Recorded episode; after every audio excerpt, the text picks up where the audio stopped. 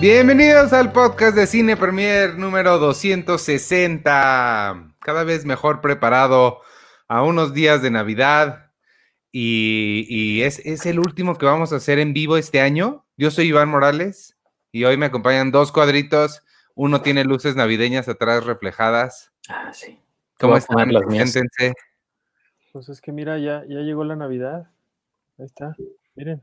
Ah, tu árbol no se veía porque lo estabas tapando con tu cabeza. ahí está mi árbol y ahí está mi, mis marcianos con sus gorros. Rex está poniendo una esfera. Oye, ¿cómo te llamas? Un Santa Claus como Lego. Yo soy Arturo Magaña, ¿cómo están? Buenas noches. y yo, Checo, Checo. Oye, sí dice Iván, ese chimal que traes colores muy, muy navideños, con tu silla y tu sí, chamarra. Sí, O muy mexicano también. mexicano, pero aquí está mi amigo. Yo tengo una chamarra igualita a esa, eh, pero nunca me la pongo por la misma razón que tú sí te la pones. Porque a ti te gusta que la gente sepa que eres fan del fútbol y, y yo odiaría que me confundieran con alguien que es fan del fútbol.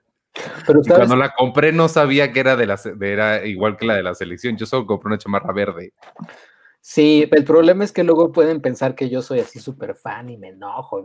Ay, el fútbol, o sea, me gusta, pero me, puede valer menos si pierdo gana. Oye, y Ciro, Mario Ciro Vera. Luego, luego, super chat, muchas gracias, Ciro Vera. Feliz Navidad, los admiro mucho es lo que les puedo dar de aguinaldo. No, hombre, no nos des tu aguinaldo, ¿cómo crees? Este, muchas gracias a ti y a todos los que han contribuido y contribuyen. Sé, y sabemos lo difícil es conseguir dinero, que alguien te pague por hacer cosas. Entonces, de verdad, lo, agradecemos mucho. Este, muchas gracias. Y hablando de, fanáticos locos, a mí me pasó una vez, em, ahorita que decías de gente que se enoja. Ustedes saben que yo viví en Filadelfia un tiempo yo no sabía esto, me enteré ya, la gente de Filadelfia es famosa por, por lo aguerridos que son con sus este, equipos de allá. Y yo, no, yo traía una gorra de los Boston Red Sox, Red mm. Sox, que al parecer además son los meros contrincantes de los Phillies. Y me gritoneó un señor en la calle, quítate eso, estás en Filadelfia, me dijo yo. Ah, sí, señor. Ay. Ay, qué horror. Bueno, está, está la historia de si ven, si ven este Gone Girl, perdida de David Fincher. la filmación tardó, creo que se llevaron una semana en que hay una secuencia, igual y tú te acuerdas, Iván, donde este Ben Affleck, para evitar ser visto en, el aeropuerto, en, en, esta escena, se pone una gorra. Y si no me equivoco, es de los Yankees y él es de Boston Phillies, ¿no? O sea, y, dice David Fincher que, o sea, que se tardaron una semana porque, el, porque Ben Affleck no quería ponerse la gorra, porque eh, su fanatismo es así era tal, así que te dice, dice David Fincher, entiendo el fanatismo, pero se me hizo un poco profesional que no se quisiera poner la gorra. Pero también David Fincher, güey, ponte una gorra de un patito, no sé. No, además, cálmate tú, señor, que hace 99 tomas porque el granito de azúcar no cayó donde quería. Oigan, me están felicitando mucho ah, por mi precumpleaños. Muchas gracias, sé qué amables. Yo me, encargué de que todo el mundo supiera que era mi cumpleaños. Y gracias por Pide, pide superchat para tu cumpleaños. No, pido patrons para mi cumpleaños. Ah, también. Es, mejor el, el, Patreon porque reciben más contenidos más padres y hay cosas más mejores. Y di lo que va a haber el viernes. Y este viernes, claro, Arturo, estás en todo. Este, este viernes, todos los miembros del Patreon, de todos los niveles, de todas las casas, vamos a tener un convivio navideño. Este viernes a las 7 de la noche.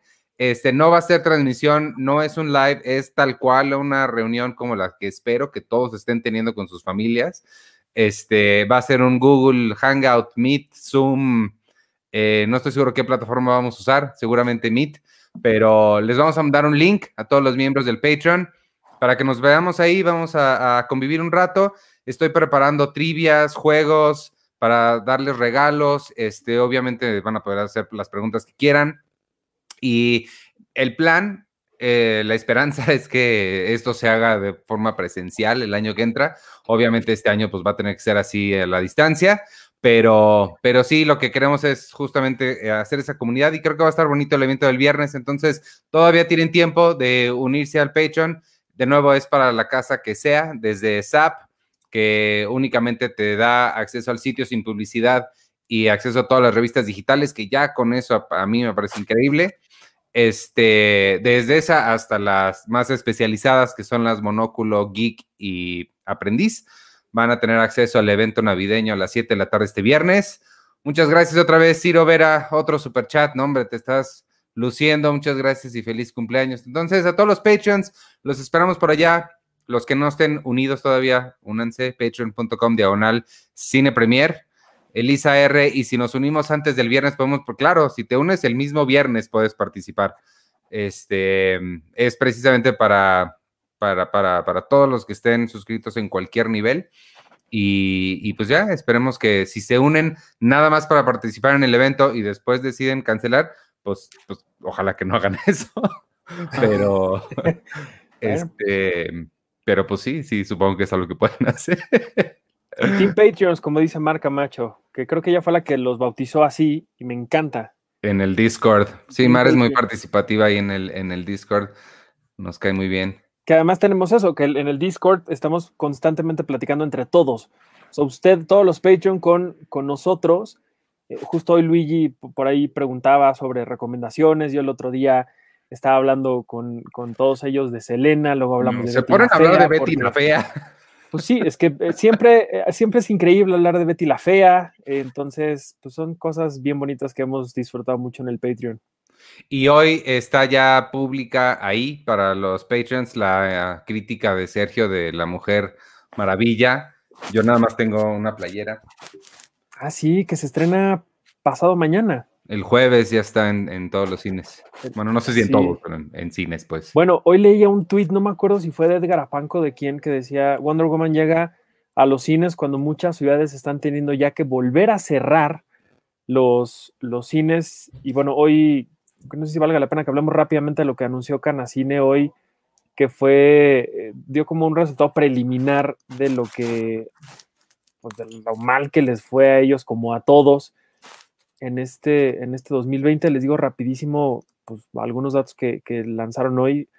Eh, tuvieron una, una, recaudación en taquilla de 3.500 millones de pesos, que pues, uno diría, pues es un montón pero comparado con lo que recaudaron el año pasado, que fue de 18.186 millones de pesos, o sea, este año dejaron de, dejaron de, recibir 80% de lo que recibieron el año pasado en, taquilla. Eh, de boletos vendidos, el año pasado vendieron 335 millones, este año apenas vendieron 62. Ahí la pérdida fue de 81.5 millones de, boletos eh, perdidos.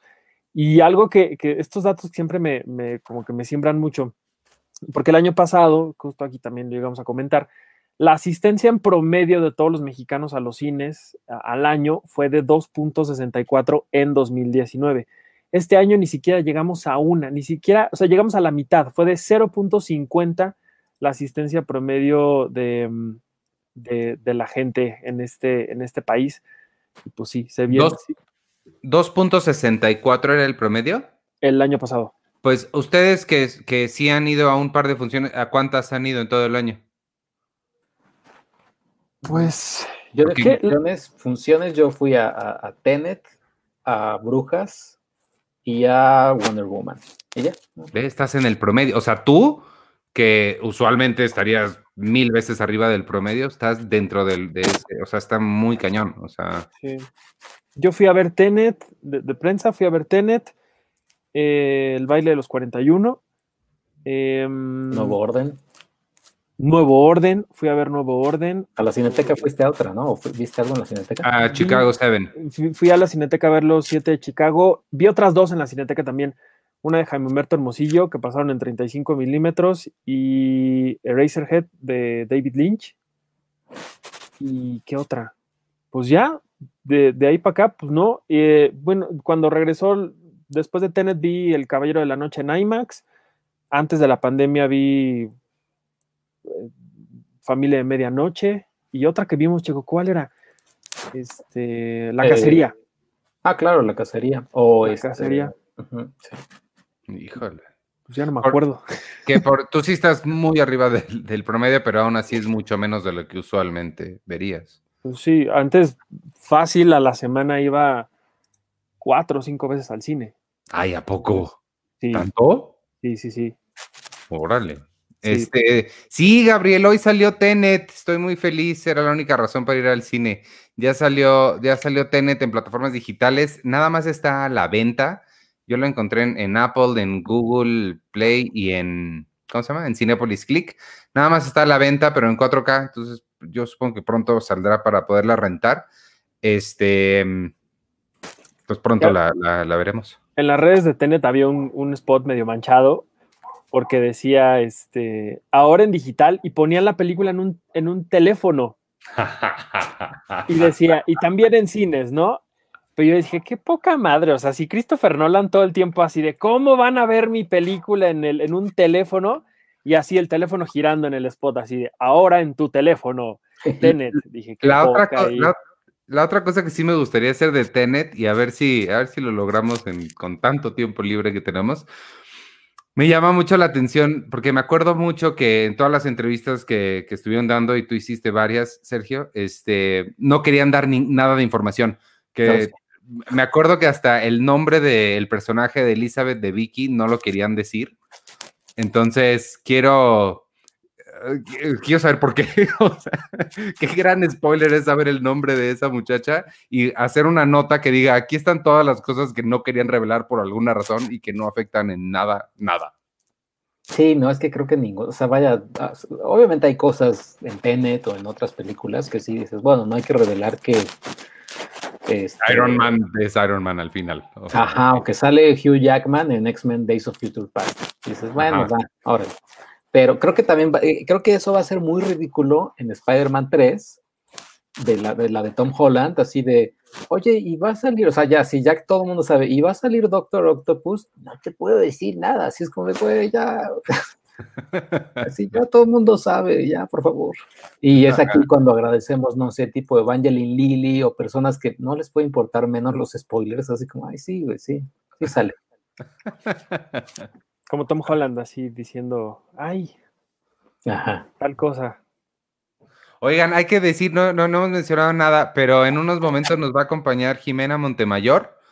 Eh, es una cineasta mexicana que nos va a estar platicando sobre un podcast que, en el que están, este, y que también participa Penny, que también en un momento va a conectarse. Este, nada más, en lo que llegan, hay que, David Castillo nos demanda que lo saludemos.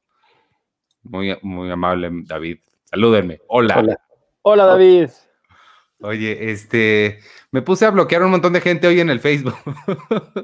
De verdad estoy muy molesto con la cantidad de trolls y gente horrible que, que tenemos de seguidores en el Facebook y por eso quiero que más gente se una al Patreon, porque ahí es donde hay gente que sí vale la pena y que es decente y que le interesa hablar.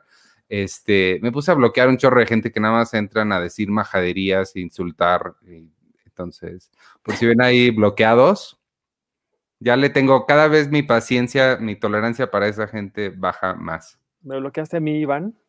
No, a ti no, tú eres, tú eres muy bonito. Hasta cuando insultas eres bonito. Bueno, el otro día mm, sí me estaban medio insultando un montón por andar diciendo cosas.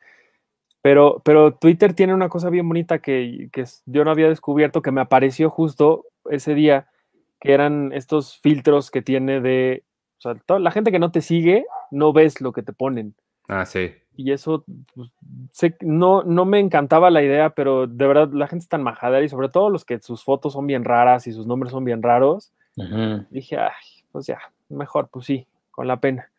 Y Ay, pues, sí, ni modo. Oye, Luis Patiño, no te enojes con esa banda, Iván. Eso jamás terminará y tú esto, y tu estómago sufrirá más. No, no, no, no me enojo. Mira, el, el- el apretar el botón de bloquear es bien fácil y muy satisfactorio. Majaderías es palabra de tío. Pues yo soy tío, tengo dos sobrinos. Unos, tengo cuatro sobrinos, qué grosero eres. Lo que pasa es que Ian y Camila, les voy a decir, Ian tiene 20 años, Camila tiene 17, entonces ya están muy grandes. Pero mis otros dos sobrinitos están chiquitos, Alan y Alex. les mando saludos porque seguramente me van a estar viendo. Vero H. Marín dice, ya hice cuentas y prepandemia fui 13 veces al cine. Desde que los reabrieron, no lo he pisado, ni siquiera por mi combo cumpleaños. Órale, 13. Vero también ya es parte del Patreon, por cierto. Sí, que es cierto. saludarla. Este, Oiga, no se metan con Arturo, yo soy tu su troll oficial, nadie lo puede molestar más que yo. Ah, caray. ¿A poco?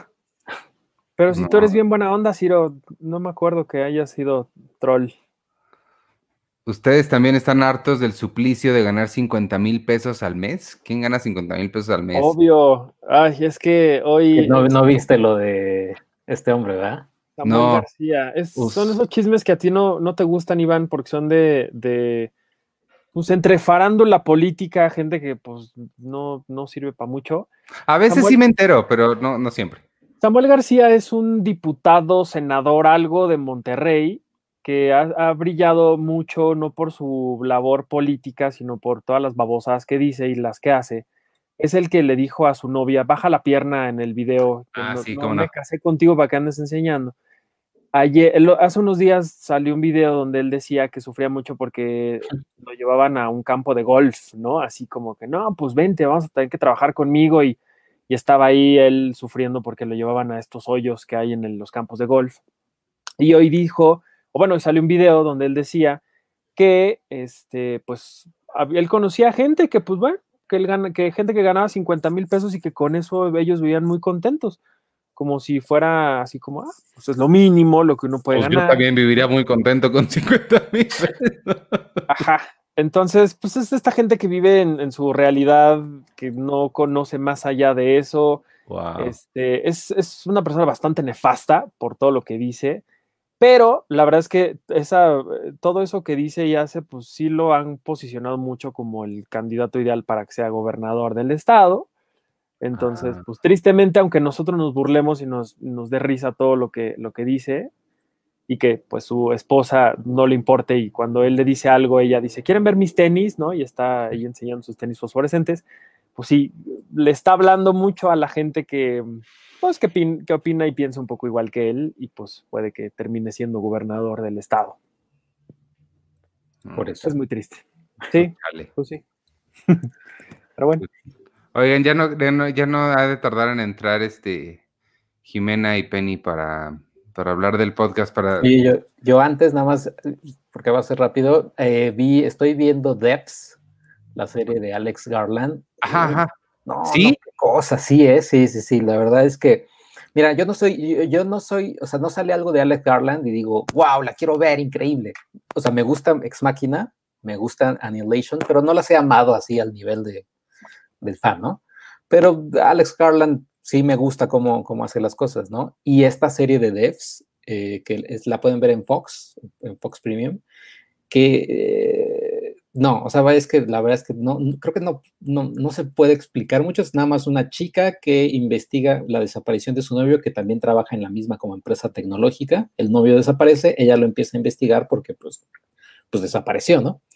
Y, y ya, pero tiene muchas ondas de también de, de ex máquina, ¿no? Este, este CEO de una empresa high tech que es muy, como muy misterioso y están creando algo que no les quiero decir el spoiler, aparece en el segundo, en el episodio 2 a la mitad se sabe ya qué es lo que están haciendo, ¿no? Que sí es, que sí es como de, dices, wow.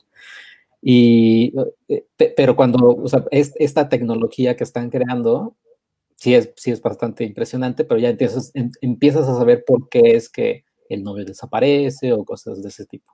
Pero está muy padre. Ay, ni- ya ni me acordaba de ella, pero sí, a mí, a mí sí me gusta mucho Alex Garland desde, desde la novela de The Beach.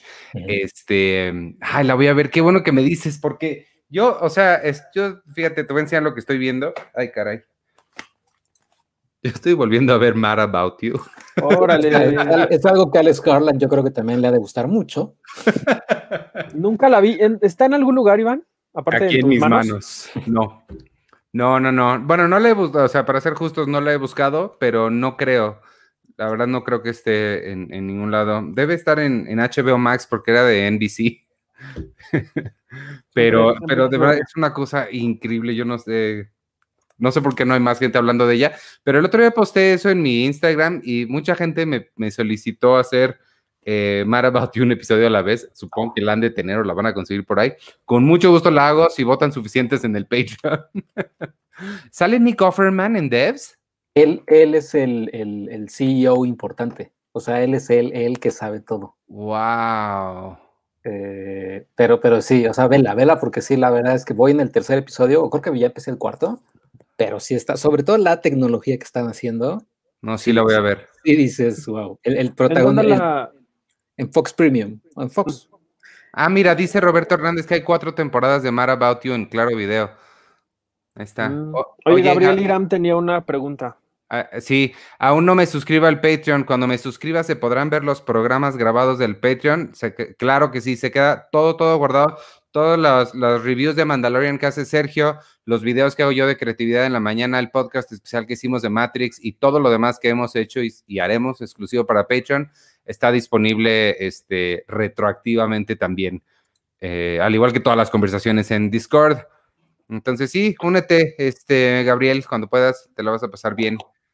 Penélope, buenas noches. ¿Dónde está tu suéter que hoy sí lo debiste haber usado? O sea, ¿dónde? Ay, está en la ropa sucia, lo amo.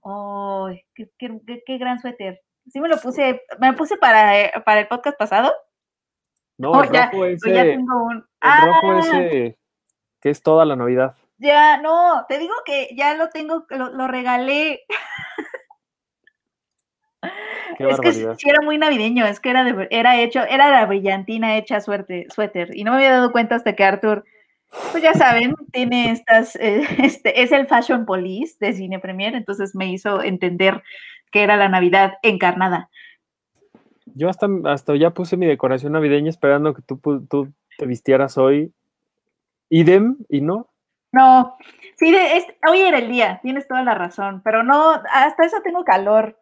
Eh, es que, sí, hasta eso tengo calor. No me, no me vestí adecuadamente. Iba a traer mi pañuelito de ya es hora porque en dos minutitos vamos a tener a, dos invitadas de em, del podcast, de la segunda temporada del podcast de Ya es hora, de esta colectiva feminista de la que soy parte, pero ya estrenaron una segunda temporada de escritoras que está buenísima y las invité para que nos hablaran un poquito de eso, Ana Laura Rascón y Jimena Montemayor, que son quienes lo están produciendo.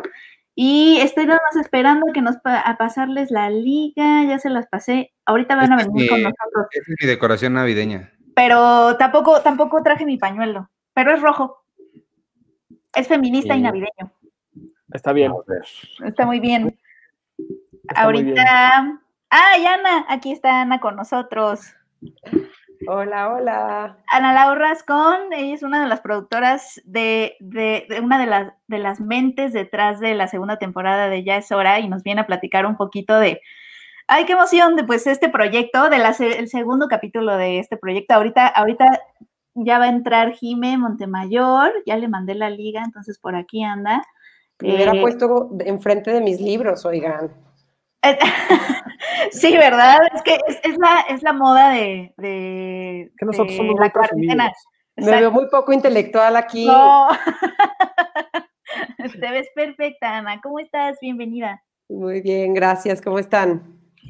Bien, pues aquí estamos con los lectores de Cine Premier aprovechando para que nos vengan a hablar un poquito de, este proyecto que la verdad yo disfruté mucho en la, en la, primera, la primera temporada y me gusta mucho que nos hacemos preguntas bastante, bastante importantes, pero también las abordamos desde un lugar de, pues queremos descubrir cómo está la onda, más que, más que, pues venir a leccionar, obviamente, sino que es, es un espacio como muy rico de plática y, pues eso es lo que más me gusta. Ya llegó Jimé Montemayor. Hola Jimé, bienvenida. Hola, gracias. Hola, bienvenidas.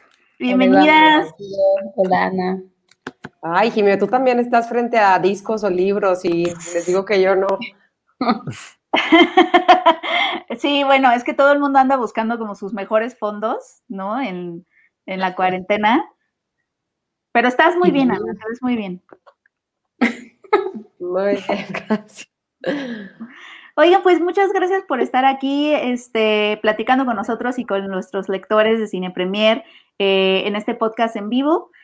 Pues le, decía a Ana que a mí lo que me gustaba mucho del podcast de, de Ya es hora, lo que me gusta mucho de ese proyecto es que es, la plática se pone súper buena porque nos hacemos preguntas eh, muy importantes, pero al mismo tiempo también desde nuestro lugar de mucha duda y de tratar de descubrir como por dónde está, eh, eh, abordar estas, estas conversaciones tan importantes de perspectiva de género y de inclusión y de, y de cómo transmitir la experiencia femenina y no solo la femenina, sino otras experiencias que no son las hegemónicas a la pantalla y, en, las, y en las narrativas, pero desde un lugar como de, muchas preguntas, ¿no? Como desde la pregunta y no desde la certeza. Y eso me gustaba, me gusta mucho como de este proyecto y el primer episodio de la segunda temporada que es de escritoras, que me parece fantástico, eh, también va como, por ahí. Entonces un poco que, nos hablen eh, de, de, qué va esta, esta segunda temporada y sobre todo qué preguntas son las que se están haciendo, qué preguntas acá, locochonas, son las que se van a hacer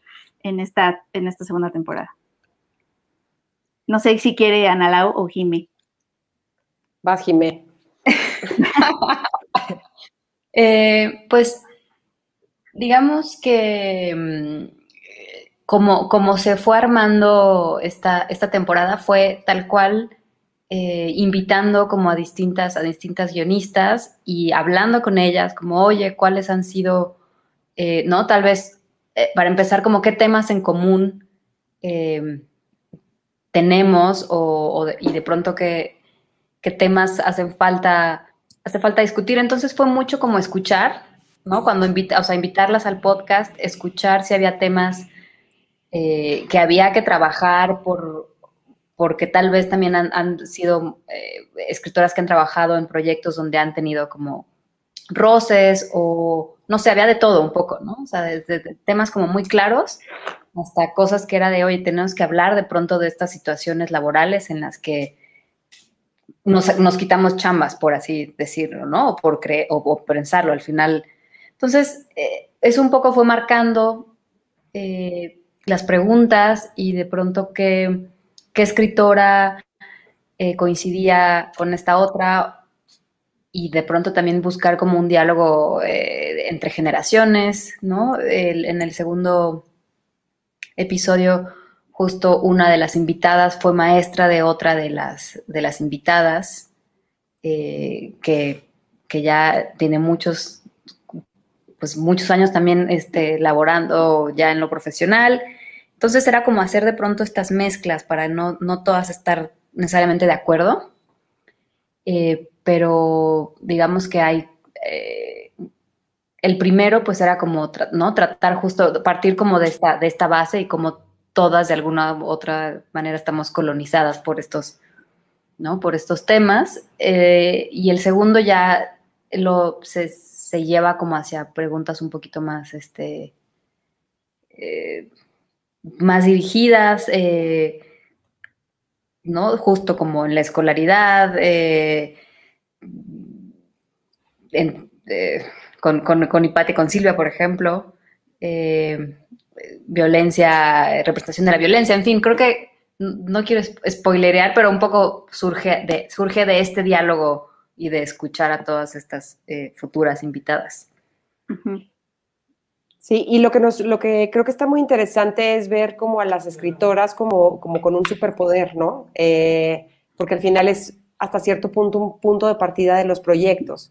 Entonces, para nosotros era como muy padre articular esta temporada pensando en ese poder que tiene la escritura, porque las pequeñas decisiones pueden ir generando cambios en narrativas, este, hablando desde si eligen poner a un mesero en vez de mesera, este, o de qué manera como los clichés, cómo los repiten de un hombre jugando billar en vez de una mujer, perdón, o viceversa, o sea, como quién es quien está fumando el tabaco, es ella o es él, como ir metiendo poco a poco estas ideas y, como que nos encantaba la idea, Jimena y a mí, de, hablar del poder, del, poder de la escritura, este, porque no solo estamos hablando de, lo que ya hemos escuchado mucho últimamente, que son las historias de mujeres, este, mujeres, eh, esta palabra que ya no nos gusta mucho, pero lo empoderada que te piden de pronto, eh, y, era, y era a veces chistoso también escucharlas a ellas como, como por qué las llaman a proyectos o que solo las llaman porque, porque tienen, eh, quieren mujeres fuertes, ¿no? Y, era chistoso porque entre las preguntas que dice Jime,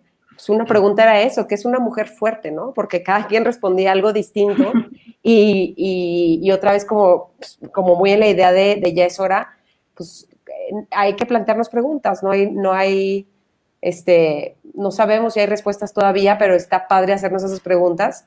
Y, pues justo así también definimos la estructura del, podcast, o sea, ¿qué nos da curiosidad a nosotros?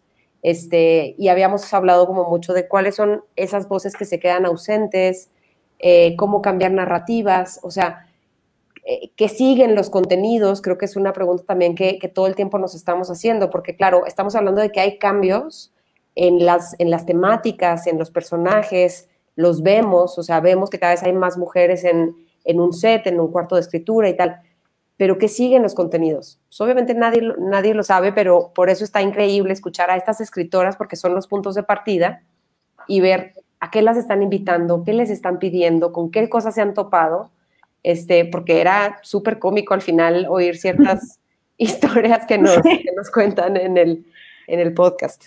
Sí, eh, justamente iba a hablar de las historias y todas estas experiencias que nos comparten en el primer episodio, Almadelia Murillo, Samara Ibrahim, María René Prudencia y Fernanda Guiarte, eh, eh, escritoras y guionistas. Me gustó mucho que abordaron este fenómeno del el toque femenino, es decir, como cuando, cuando ya hay proyectos enteros y te invitan a ti como mujer al final porque se dieron cuenta de que como que les faltaba un, una visión femenina o mirada femenina. Y creo que a todas nos ha pasado como parte de, la industria que, te invitan porque es como de, ah, y este lugar, el último, eh, el único, ahí va una mujer, ¿no? O sea, es como todos los jurados hombres o en el cuarto de escritores todos son hombres, el showrunner hombre, pero está una mujer que va a dar ese toque femenino. Me dio como mucha, mucha, este, ¿Y tu, mucha gracia. lugar el cuarto es ponerle ese toque. Ser la mujer. Ajá, Ese, eh, o sea, te toca a ti ser la mujer, ¿no? Me eh, se me hizo muy interesante eso y sobre todo eh, cómo también hablaban, se me hizo también interesante cómo a pesar de que se están dando estos lugares, ¿no? Por ejemplo, a mujeres y a, y grupos que han estado como no representados, al mismo tiempo, pues la, gente que está pues en el poder, el showrunner, eh, el músculo de la producción o esas personas que bajan los recursos, pues siguen siendo hombres.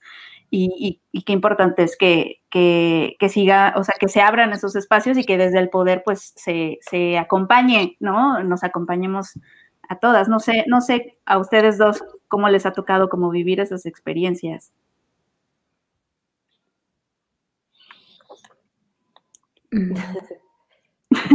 cuartos de escritores.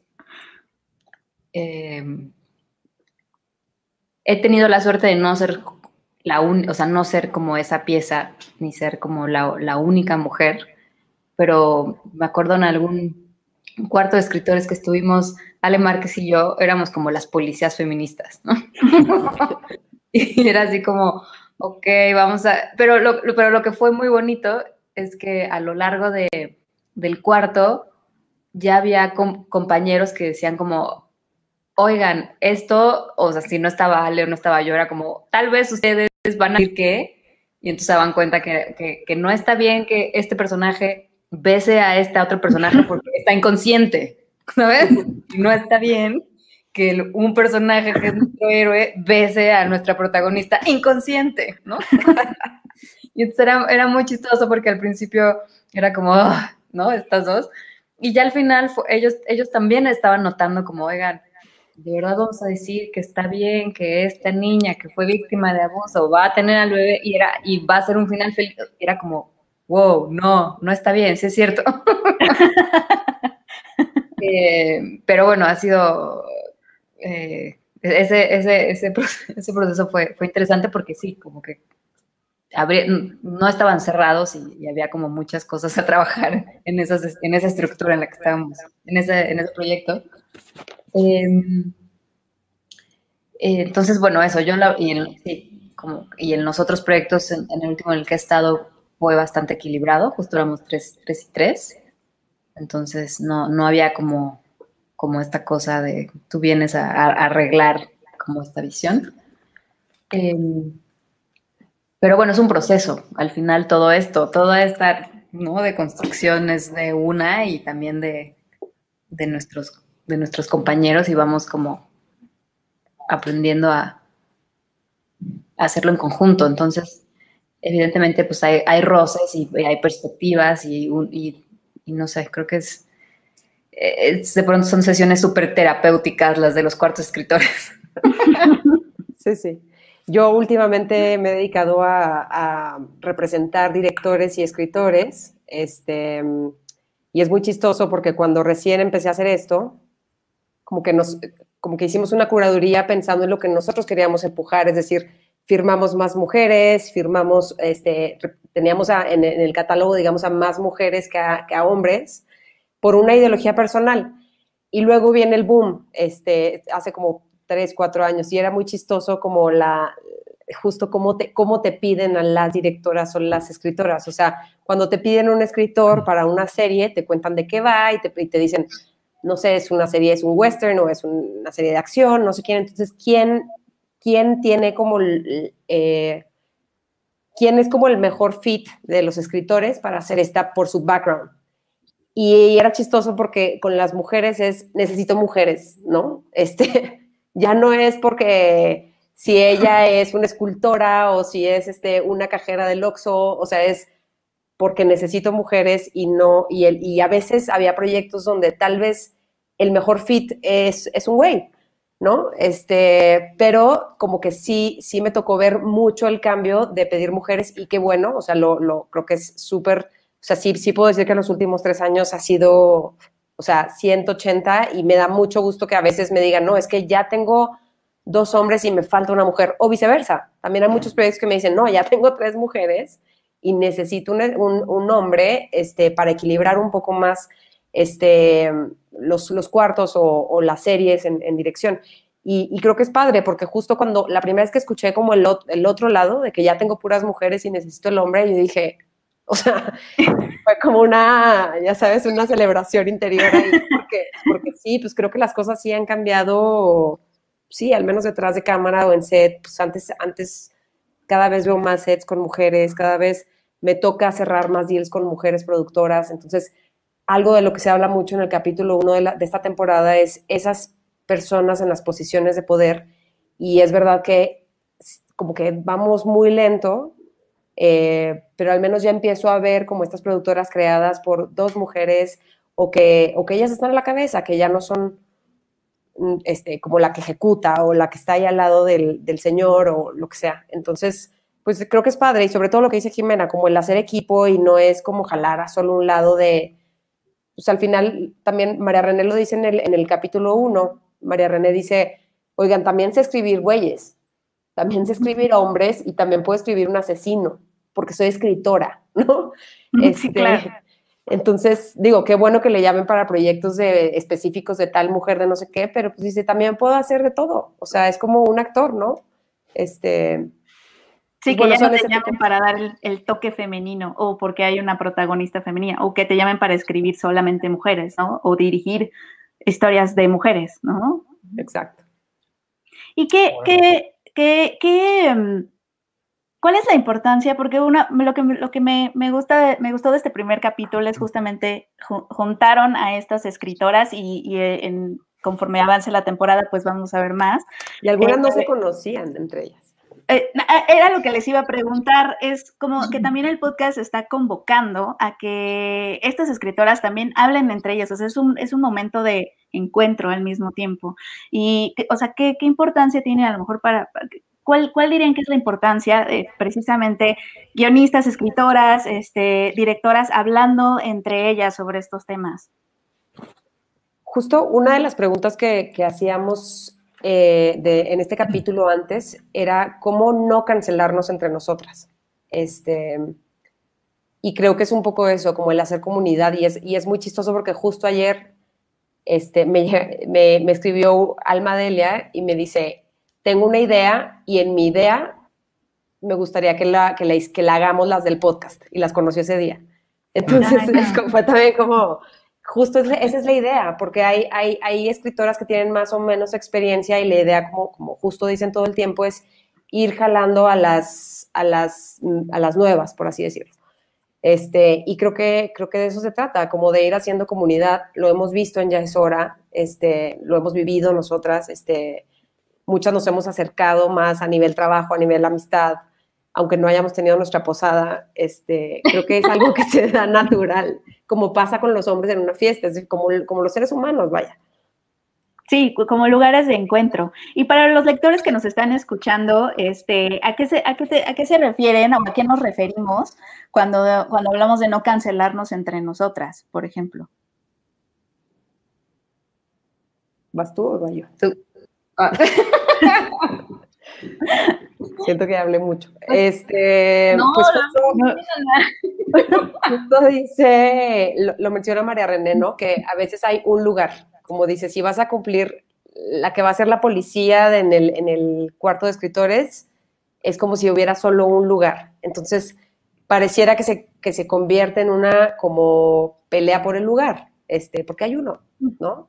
Entonces, no es como entrar a codazos o descalificarnos y ese es un poco, es chistoso porque era una de las preguntas que hicimos, pero ni siquiera fue necesario como ahondar en ella porque creo que es, o sea, bueno, yo, para, yo, yo siempre he trabajado con muchas mujeres, entonces para mí es como esta idea de competir entre nosotras y así, la verdad nunca, al menos yo nunca me he identificado con ella, Mm. pero de eso se trata, o sea, como cómo sumar en vez de, en vez de cancelar, o sea, justo hablan ahí cómo jalar nuevos nombres desde la recomendación, o sea, desde que le hablaban, María René decía, si me marcan y yo estoy ocupada para un proyecto, en ese momento decir, pues yo no puedo, pero te presento a tal. O sea, creo que son esas pequeñas acciones que, que, que, creo que es lo que estamos haciendo y lo que, lo que está funcionando. Sí, creo que me acuerdo que creo que Sama hablaba de, de, bueno, si te invitan a algún proyecto y ves que solo hay un lugar, ¿no? Y que a lo mejor que, te invitaron a reescribir el guion de, un guion que ya había escrito otra chica, hacerte esas preguntas de por qué, ¿no? Este, a lo mejor contactarla o, tratar de, de ver qué pasó ahí, informarte, cómo hacer estas redes justamente para no, para no ponernos el pie entre nosotras y que no, este, pues sí, no competir o no estar como arrebatándonos lugares, no sé. Un poco así lo entendí y sí me llegó.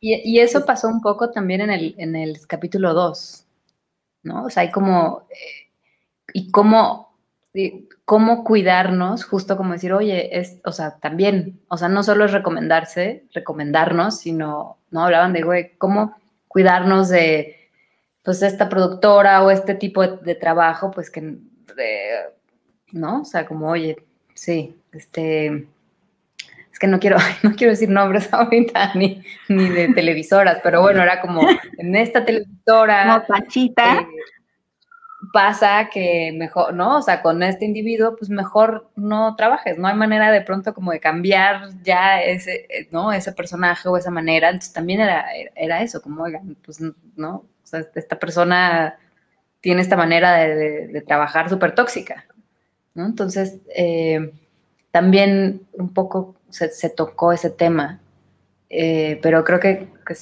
que, sí, que, que, Sama un poco también ahí como lo explica y, y al final es eso, también va, coincidirán en proyectos donde no estén de acuerdo y también tenemos que aprender a no estar de acuerdo. Y, y que no creo que en algún momento eso como que lo, lo comentan eh, Feru y, y, Sama, ¿no? Como de, oye, yo estuve en tal proyecto y tú. Y de pronto, pues eso, como saber que también eh, hay como, como esta madurez y este compañerismo para, para poder, sí, estar, estar en desacuerdo y, y continuar construyendo. Perfecto. Oh, pues muchísimas gracias, Jimmy y Analao, por, por estar aquí y por contarnos un poco de, de la temporada de Ya es Hora. Está en Spotify, está en YouTube. ¿Cuántos capítulos son esta temporada? Cuatro. Cuatro y un live. Cuatro y un live, perfecto. No, pues ahí está, amigos lectores, de verdad vayan, es un proyecto bien padre. Eh, las pláticas se ponen súper, súper buenas y esta temporada que creo que sí, este, es muy importante que nos, que nos enfoquemos en este proceso de escrituras, que muchas veces nos falta hablar también de esa, de esa, de esa parte de, la, de, de hacer pues historias eh, desde la escritura y, y, los cuartos de escritores y lo que pasa ahí y cómo son esas experiencias, creo que es bien importante. Eh, y si ustedes, porque tenemos muchos lectores que son, eh, pues que están interesados en escribir y en hacer cine y todo eso, las de verdad les van a servir mucho, mucho. Entonces los pueden encontrar en Spotify y en YouTube, está el Facebook de Ella es Hora. ¿Y qué más? ¿Algo más que, que quieran recordar, Jime y, y Ana Lau? Pues en enero viene el segundo capítulo con eh, Silvia Pasternak, Mónica Revilla y Pati Arguero. Y eh, modera Feru Eguiarte otra vez. Eso está perfecto. Dice Alice, yo me eché la primera temporada de corrido porque estuvo buenísima. Sí, pues la segunda temporada va a estar igual de padre. Entonces ve ahora al, a YouTube y a, y a, Facebook y a Spotify y de verdad escúchenla. A mí me encanta, me encanta, me encantan esas pláticas. Estuvo súper buena el primer capítulo. Eh, y pues nada, muchísimas gracias por estar aquí, Ana Lau y Jime, eh, por su tiempo y por venir a platicar con nosotros. Hombre, gracias. yo, tengo, yo tengo un par de preguntas. Arthur tiene preguntas. Eh, yo siempre tengo preguntas. No, el otro día estaba platicando con, con, con, Lucía Carreras en, en, en, el cineclub virtual de cine mexicano que tengo, que inscríbanse. No, no sé. Bueno, sí. No, sí eh, estábamos hablando de, de, justamente todo lo que ustedes estaban mencionando y es algo bien interesante. Dice, ¿por qué a mí siempre me ponen en una mesa con, con Natalia, con, con Jimena? Y empieza a, a nombrar a muchas grandes guionistas, dice, pero nunca me ponen con un hombre. Y si siempre es como no, a nosotras nos echan a un lado y nunca nos ponen a nosotras con, con los hombres. Y eso, eh, pues bueno, por ahí también hablamos de esto que, que presentó este año en cine, que estos datos del anuario, que decía que el 20% de las películas que se hicieron el año pasado, pues fueron dirigidas por, por mujeres, que el 40% del, de los puestos de trabajo en el cine mexicano son eh, ocupados por mujeres. Y yo quería preguntarles, porque sé que en Ya ahora están haciendo algo muy interesante, que es como un censo, que es también muy, muy valioso ¿Cómo está la situación de las guionistas en el cine mexicano? ¿Cuántas hay? Eh, ¿Qué porcentaje, si lo comparamos con el total de guionistas hombres, en total, pues sí, cuántas guionistas mujeres hay en nuestro país? Pues es que hasta donde yo sé no hay datos. No sé si Jime y, y Analao este, tienen datos, porque es que creo que hemos hablado justo de ese como uno de los problemas. Justo. No sé si Jimé y Ana tengan ahí. Tal cual, datos no hay, según yo. Este, y creo que justo hay, estaría bueno que, que, que tengamos idea. Sí, eh, uno de los problemas este, mayúsculos de, de, es que no hay diagnósticos, o sea, no tenemos cifras de casi nada. Eh, ese es uno de los problemas. Bueno, y por otro lado, yo quería preguntarles algo que también, pues ahora que está aquí Jimena y que me encantaría que nos dijera rápido, ¿qué podemos, qué nos puede decir de Mujeres del Alba? Que sé que el año que entra por ahí podríamos tener como algo al respecto y me encantaría saber. Ay, pues justo estamos, estamos ya muy, pro, o sea, en enero tendríamos que estar cerrando, debíamos haber estado cerrando en diciembre, pero tuvimos un falso positivo en uno de los, bueno, no sé si fue falso positivo, pero bueno, chiste es que ahorita estas dos semanas tuvimos una circunstancia COVID y se ha atrasado eh, el cierre, pero ya, o sea, ya deberíamos, ya estamos realmente, yo creo que en un 85% esperando créditos, mezcla, la mezcla final, un poquito de efectos, ya, ya estamos, así yo ya en enero ya entrego. Muy bien. Pero no. sí, sí ya, la verdad es que sí, como que por la pandemia evidentemente alargó el proceso, pero por otro lado también nos dio un poquito de enfoque a los que estábamos haciendo la post y no estar comiéndonos las uñas. Pero yo espero ya el, próximo año eh, terminarla y estamos marcando un poco la ruta de festivales, a ver qué, qué festival le va a abrir las puertas y un poco eh, en eso. La mejor de las suertes. Nosotros lo estamos persiguiendo desde, desde, desde este año, que sana como ya hace mucho tiempo que hicimos esa lista de lo más esperado de este año, pero la, la, tenemos muchísimo en el RAR. Y muchas felicidades sí, por se también. Pero, pero ya casi. Pues qué emoción, Jimena, no podemos esperar y, y pues, pero mientras está Está aquí el podcast de Ella Ahora, que también eh, Jime produce, y, pues bueno, nada más a esperar, mujeres, mujeres del alba. Muchos aplausos. Muchísimas gracias, chicas, por estar aquí. Muchas gracias por, venir a platicar. Gracias a ustedes. Les mandamos un abrazo. Otro. Igual. Muchas gracias. Muchas gracias. Listo. Sí. Oye, Esa sí interesante, ¿eh? Esa pregunta que hiciste, Artur, sí es súper clave y el punto justo que, que- que hemos estado platicando es que no hay, qué impresionante, ¿no? No tenemos datos de casi nada. De hecho, to- ni siquiera tenemos datos de cuántas personas trabajan en el sector audiovisual, porque el, el de, el que está en el anuario del INCINE eh, incluye, es, es como una cifra nada más como de, de participación económica, ¿no? No es, no es realmente una cifra de exactamente cuántas personas están creando en el sector audiovisual, sino que es como mucho más amplia y según entiendo incluye como también a las personas que trabajan en cines, o sea, en los cines, tal cual trabajando ahí en, la sala de cine, y no es exactamente la cifra que, estás que estamos buscando, pero sí no tenemos cifras de nada, de nada, de nada, de nada. ¿Cuántas mujeres hay? ¿Quién sabe? ¿Cuántas guionistas hay? ¿Quién sabe? ¿Cuántas directoras? ¿Quién sabe? O sea, no, los, no las hay. Pues mira, es, sí sería un dato muy, muy interesante, pero lo que yo siempre les he dicho por acá, a lo mejor yo vivo en una realidad muy, muy distinta a la que es para todo el mundo, pero a lo mejor si son muy pocas o no, son los nombres que siempre figuran. O sea, ahorita hablaban de todas las guionistas que siempre están en alguno que otro proyecto, que son los que más llaman la atención en, en premios, en festivales, en lo más visto del año. O sea, estamos hablando de, de que quizá a lo mejor no son tantas como en comparación con el número de los hombres, pero la verdad es que lo hemos dicho aquí un montón de veces. Siempre, siempre hay, hay una mujer que está detrás de estas grandes historias que hemos visto o hablado por acá. No nos vamos lejos, enseñas particulares que dirigida por Fernanda Valadez, escrita por Fernanda y Astrid Rondero, ¿no? Eh, fotografiada por Claudia Becerril.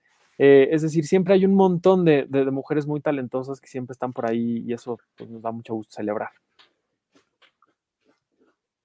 Y no, sí está muy cañón, perdón. Este, es que me, me escribió mi madre, eh, me distraje un poco, pero sí, sí, so- sí son temas bien interesantes y sí necesitamos más datos.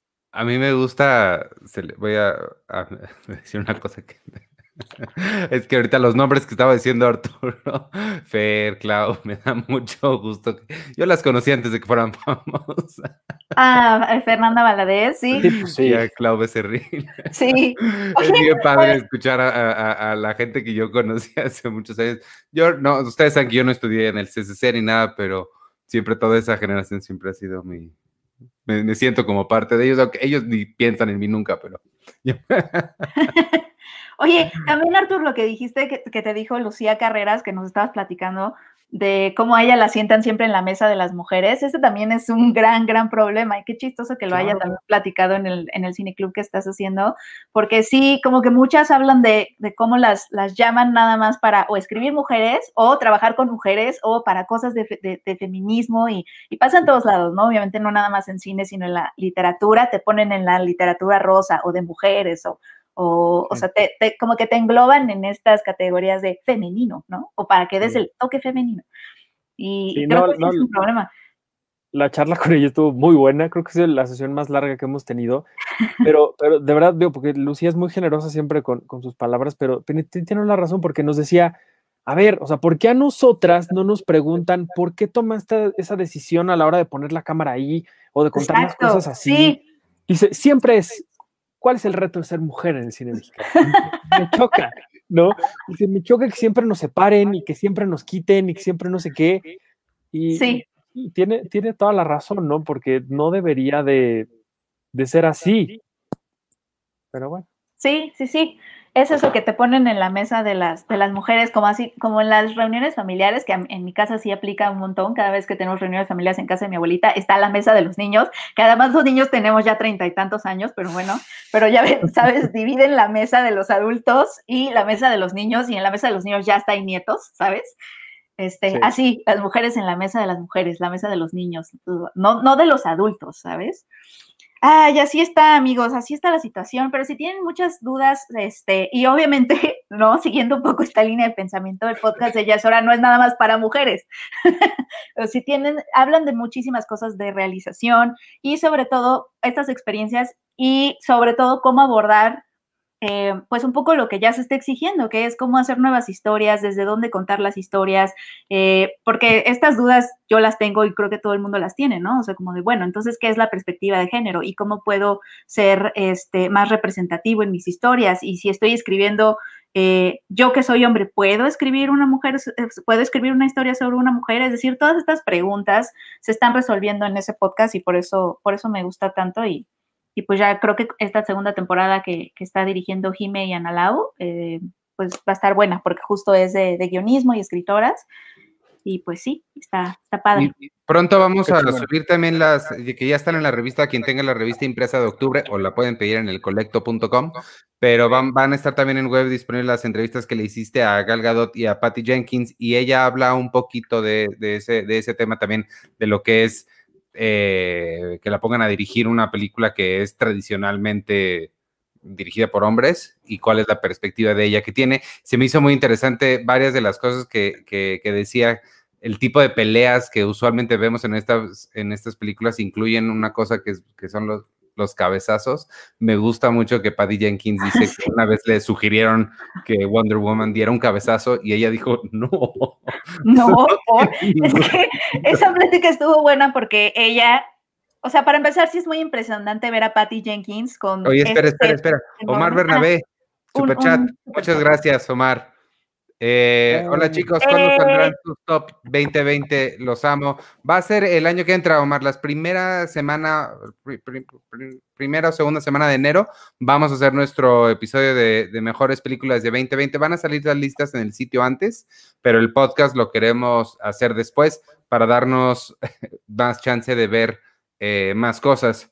Entonces, sí, espéralo, la, las listas en el sitio próximamente y en enero el episodio del podcast perdóname, sigue hablando de Patty Jenkins. No, sí, lo que decías, que de por sí es muy impresionante ver a Patty Jenkins en Bermudas o y en chanclas, este, en, en, su set, ¿no? Enorme. Pero, pero ah, obviamente la, la, pregunta que le hacen mucho a Patty Jenkins, un poco tomando la misma línea de pensamiento de lo que decía Lucía Carreras, es la pregunta que los periodistas le hacen a Patty Jenkins todo el tiempo es, ¿y qué se siente que Wonder Woman está rompiendo paradigmas en Hollywood? Digo que es una pregunta que obviamente es muy es, natural que le estén preguntando eso, porque sí, Wonder Woman sí, en cuanto a blockbusters dirigidos por mujeres, sí fue una marca, o sea, un hito, por decirlo así, en, en el Hollywood reciente, pero eh, al mismo tiempo ella todo el tiempo contesta lo mismo, que es, es que yo no pensé en el género, ¿no? O sea, yo no pensé, no pienso en eso cuando estoy yo pensando en mi Mujer Maravilla, porque la tengo que dejar ser una persona, ¿no? No, no, no puedo, no puedo hacer mi, no puedo empezar a idear mi personaje o mi heroína pensando en, en, lo que hace falta en la industria de, de mujeres empoderadas y entonces, qué es una mujer fuerte, etcétera, etcétera, porque no la voy a dejar ser vulnerable, no la voy a dejar ser imperfecta, porque tiene que ser un poco este símbolo feminista y en realidad no, tiene que ser, pues, no, digo, es una amazona, no es un ser humano, pero pues bueno, tiene que ser humana. Pero Poder. entonces cuando le preguntaron, oye, las escenas de acción, se volteó y dijo, no, ahí sí pienso en género. Eh, dijo, cuando hago las escenas de acción, las secuencias de acción, sí, sí estoy pensando en el género, porque sí me he dado cuenta que las mujeres nos aproximamos diferente a estas secuencias de acción. Ella decía, primero, este, me di cuenta que las mujeres sí les gustan las secuencias de acción, o sea, no. A diferencia de, de, lo que se dice, de que el, cliché de que a las mujeres no nos gustan las secuencias de acción y las secuencias de acción son nada más para hombres. Dice, sí nos gustan siempre y cuando sí entendamos lo que está pasando. Y dice, lo que sí me di cuenta es que de pronto, si a mí me sugerían que ella diera un cabezazo, yo dije, es que, o sea, estoy de acuerdo en que quiera vencer a los malos del mundo, pero en la vida me pasaría por la cabeza dar un cabezazo. O sea, de verdad, eso, eso súper no, me pasaría por la cabeza.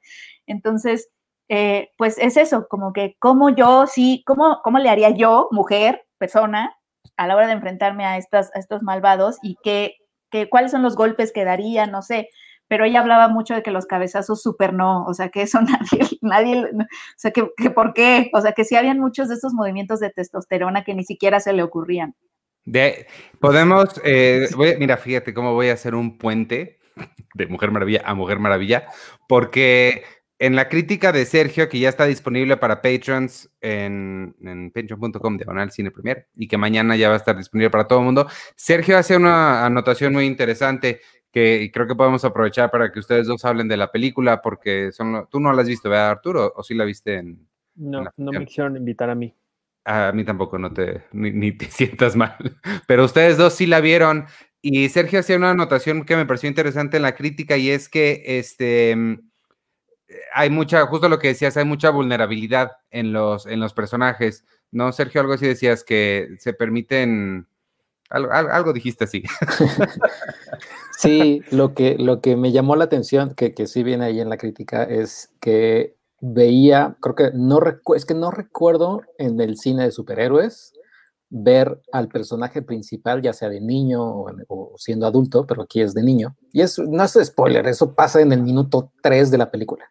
Está disponible ya la, secuencia de introducción, está por ahí ya disponible. ¿eh? Por ahí ya disponible, que eso no pasa, o sea, no se ve, pero bueno, ah. eh, a ver a, Diana eh, llorar y, y, el, y otro personaje no la, o sea, no la detiene si quieren decir, no llores, porque debes de ser fuerte, ni tampoco le recalca, sí, hija, es importante llorar, porque sí, el llorar es como respirar, o sea, está pasando, está, lo está pasando Diana llorando y ya, ¿no? O sea, o sea, no, no, no recalcan ni para bien ni para mal, es algo natural. Y hay otro personaje, este podría ser un mini spoiler, pero no lo voy a decir, o sea, hay otro personaje que también llora, que también es un niño, y, el, y otro adulto tampoco le dice, no llores porque debes de ser fuerte, ni, o sea, me, me, gustó, me, me, gustó que este, esta actividad de llorar ya está como, es que no me gusta, no me gustaría decir ya está normalizada, pero, o sea, no, no recalcan en eso. Y eso es algo que me, que me llamó mucho la atención. Y obviamente, pues tiene que ver con Patty Jenkins, porque pues, no, lo, no lo habría visto en,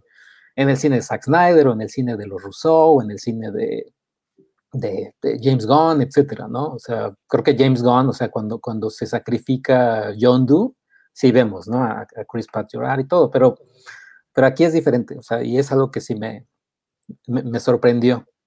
No sé si a ti, mm. Sí, a mí también, a mí, a mí, a mí de la, podemos ya decir cosas, este. Sí, sí, porque ya me estoy asegurando de que estemos en la legalidad, amigos. Sí, sí, ya, ya. Sí, no, es hasta, ah, no, es hasta, la medianoche de hoy. Era la, fue las 11 de la mañana de hoy. Ah, ah muy bien. Ah, sí, bueno, este, yo sí quiero decir que la parte, no sé si eh, la parte que más me gustó de la película eh, de Wonder Woman 2, 1984, fue el inicio, que es cuando vemos a, ni siquiera sale Gal Gadot ahí, pero sale, sale Lily Aspel, que es la Mujer Maravilla, pero chiquita, en sus años de infancia y ella está concursando en, un, en unos Juegos Olímpicos amazónicos. Eh, esa parte me gustó muchísimo porque Lily Aspel lo hace súper bien y creo que sí deberíamos como seguirla en su carrera. Aparte creo que está súper chiquita, tiene como 12 años, una cosa así. Vela, um, además es bien tierna, pero es súper fuerte. Y al parecer hace todos sus stunts. Lily Aspel, amigos, acuérdense de esa mujer maravilla. Y, pero en general, me gustó el arco de Kristen, de Kristen Wiig. Sí, que además es un, era un casting medio improbable, ¿no? Porque la hemos visto, pues, por su timing cómico en comedias, etcétera, y aquí es la, la villana, es Chita, pero empieza siendo como muy torpe, muy dulce, eh, es esta científica que trabaja en el museo con Diana y empieza siendo como toda, ya sabes, inadaptada, con sus suéteres largos y sus ponchos. ¿Usa ponchos o fue mi imaginación? No, fue tu imaginación. Ah, bueno. o fue, eh, eh, tú querías verte representada. Sí, es cierto, acá, en mi torpeza, sí es cierto. Pero bueno, empieza como a evolucionar en, en, esta gata feroz. Y ella me gustó bastante. No me encantó en general la película. No sé si. No sé si la tendría que ver otra vez, pero, pero, pero no, no, me, no me gustó tanto. ¿Te gustó más la primera? Me gustó más la primera. En esta siento, ¿sabes qué me pasó? Hay, no quiero dar spoilers ni nada, pero sí es demasiado mágica. Es decir, los conflictos a los que se enfrenta eh, y el villano de Pedro Pascal, además que lo, extrañé como de Mandalorian, ahí no tiene su bigote, ¿o sí? En Wonder Woman 2. Eh, creo que no, no, creo que sí. Ahorita voy a buscarlo. Y en The Mandalorian sí, nada tiene sentido en la vida. Bueno, pero eh, el personaje de Pedro Pascal se me hizo un poco difícil de entender. Ah, no tiene su bigote, mira. Qué horror. Es raro sin bigote. Parece Donald Trump, oye, joven. De hecho, la idea es que sea un Donald Trump. Exacto, ¿Ah, su personaje es una, una onda de Donald Trump. Obviamente Patty Jenkins ha dicho que no se inspiró en Donald Trump, sino que sucede que hay muchos Donald Trumps en, el mundo, ¿no? Y es un tipo Donald Trump, pero el arco de él es muy mágico y eso me saca mucho de la, de la película. O sea, este artefacto con el que él se encuentra y para no dar muchos spoilers, hay demasiada magia en la película. Y yo sé que esto no es realismo puro porque estamos viendo DC Comics, etcétera, pero sí siento que es mucho Deus ex máquina, a veces me saca un poco de la película y siento que la primera era más como más mitológica. Digo, ella sí venía de este lugar de fantasía, pero pues al fin y al cabo era la Segunda Guerra Mundial, es decir, era hasta la, hasta la parte final en donde ya veías al malo y los rayos que salen hacia el cielo y esas partes más genéricas del, del cine superhéroes, eh, era un poco hasta el final cuando veías eso, ¿no? En su pelea con, ¿quién era? ¿Era Marte? Sí, era Marte, no, Ni recuerdo. O sea, para mí esa parte ya de Wonder Woman, que me gustó mucho la primera. Súper genérica, ¿no? Esa parte, la de Marte. Pues un poco siento que aquí en esta segunda hay más de eso. Pues, pues a mí gustó mucho a mí no se me hizo tanto, o sea, lo, y, también, o sea, lo pongo en la crítica, pero mientras veía la película, que era 84, o sea, este, este, este año 84, y de, de, de todas formas, la primera secuencia, cuando vemos ya a Wonder Woman en, el, en este mall, eh, y el humor que usa, sí dije, esta es una película de Richard Donner, o sea, esta es una película que tal cual es de 1984, usa este, ese tipo de humor, ese tipo de, de chistecitos de acción, todo, pero no, no, lo veo mal, o sea, lo veo bien, pero sí creo que se engolosina a ratos y sí es como de, o sea, sí le echa mucha crema a sus tacos. le, echa, le echa mucha crema, pero es chistoso lo que dices sobre el cine de 1984, que es más inocente, más clásico, este, más las primeras películas de Superman, porque ella misma, o sea, ella misma platica como si lo que a ella le, gusta, le gusta del género de superhéroes vino mucho de estas primeras películas Superman y Richard Donner, etcétera. Eso fue lo que a ella le hizo que le gustara el género y un poco sí quería, o sea, sí la influyó, pues, para hacer tanto la primera como esta. Dijo que, que, que quería hacer un arco mucho más clásico del superhéroe, más, más de lo que era el género cuando empezó que, que, lo que es ahorita. Entonces sí tiene mucho eso, es como, es muy inocente, sigue siendo como muy inocente su humor y, y la forma en que retrata como el arco de, la heroína en, este, en esta película, que es un poco como sacrificar, sacrificar lo que más quieres. ¿Para qué? Eso, eso, eso me, quedé, me, quedé, me, quedé, me quedé con esa pregunta, es sacrificar lo que más quieres, ¿para qué? Porque no, es, porque no debes de tener todo lo que quieres. Es un poco, esa es la lección de la película, amigos. De mi mamá. Muchas gracias. Muchas gracias. Gracias. a mi mamá le gusta la Mujer Maravilla creo que la tengo que ver otra vez, pero, pero sí, no, no me, no me, no me encantó. Creo que Gal Gadot y Chris Pine, digo, no es un secreto que Chris Pine sale, ¿o sí? No, no, ah, bueno. está de póster. Es un misterio cómo sale. Sí, es un misterio cómo sale. Pero incluso después de verla, te sigue quedando esa, esa, bueno, no. No. No te queda la duda, pero sigue siendo muy mágico a mi forma de pensar. Pero DC, es más magia que Marvel, o sea, DC es, sí es así. Pero por eso DC a mí me gusta menos que, que, Marvel, excepto Wonder Woman, que sí se me hacía como mucho más mitológica, ella estaba en la Segunda Guerra Mundial y, y es decir, no había como tanta aceptación radical como, como ahora. En esta sí creo que se engolosinó un poquito más. ¿Creen que vaya a haber tres? Yo digo, o sea, yo creo que sí, pero sí, seguramente sí. De hecho, sí ya hay como, como firmado y todo, y sí va, sí va a querer esta, esta Patty Jenkins cerrar, ¿no? Así. Sí. Su trilogía. Que, oye, que, se anunció que se pasa al mundo de Star Wars. Y además en un comercial totototote, ¿eh? o sea, a mí, yo cuando lo vi, primero me emocioné porque dije, uno, qué chingón que Patty Jenkins sea todopoderosa en este momento en Hollywood, que esté haciendo lo que se le dé la gana, que además diga que hay un corazón muy grande para la historia de, Rogue Squadron que va a ser ahora en esta etapa, eh, en la primera película de Star Wars fuera de las trilogías. Y yo espero y confío y de verdad le ruego a todos los dioses de todos los universos galácticos que no tenga diferencias creativas con, con Kathleen Kennedy, no me la corran en un mes o a la mitad del rodaje, porque lo que lo único que dijo a mí me suena, me suena increíble, entonces pues, vamos a ver qué es lo que va a hacer con esta película. Oye, yo tengo, Ryan Johnson. tengo una, pregunta rápida de, Wonder Woman. Eh, ya no me acuerdo. Dijo que era, era, preguntaron que si era tercera. Ah, no, el, el 1984 es un año importante. O sea, no es cualquier año porque pues es el 1984. ¿Tiene relevancia eso o es, fue muy arbitrario? Pero ¿por qué es importante? O por tú, tú por qué dices que es Por el libro, o sea, el 1984 tiene connotaciones importantes en la literatura. Como del gran hermano. Ajá, o Eh, sea, Pues creo que nada más en el sentido de que, mm, no, creo que en general no. Bueno, Eh, hay una parte donde, donde, esto se ve en el tráiler, amigos, donde este Pedro Pascal dice, quiero utilizar a los medios. Ya. Sí, igual y nada más porque él se vuelve una figura tremendamente mediática para, para mandar su mensaje, que sí es un poco propaganda y, y que sí hay mucho de ideología ahí. Eh, Mm. o sea, es muy, sí, sí es propaganda eh, en cuanto a que puedes tener todo lo que deseas y es un poco, pues, una crítica, bueno, no es una crítica porque realmente la película no se mete a hacer realmente una crítica, pero un poco el ambiente y el villano de la película es como estas ansias de las personas, sobre todo en los 80, de tener todo lo que quieren, ¿no? El sueño americano, tener tu lavadora, tener todos tus electrodomésticos y ser rico y, empezar a, escalar en, empezar a pasar de la clase media a la clase acomodada. Es decir, todos estos como sueños de progreso económico, de sueño americano, es un poco lo que te está vendiendo esta, esta, esta persona trompiana de Pedro Pascal. Entonces supongo que algo así, pero nada más por los medios, como dice Checo. Ujú, Trom, Trom Pedro Pascal. Tron Pedro Pascal.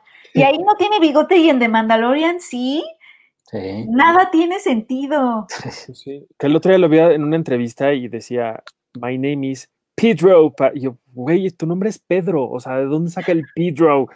Pero la gente lo hace. Pedro bueno, yo ahí, ahí, ahí lo voy a defender porque a mí también cuando me preguntan en inglés, what's your name, yo contesto Ivan.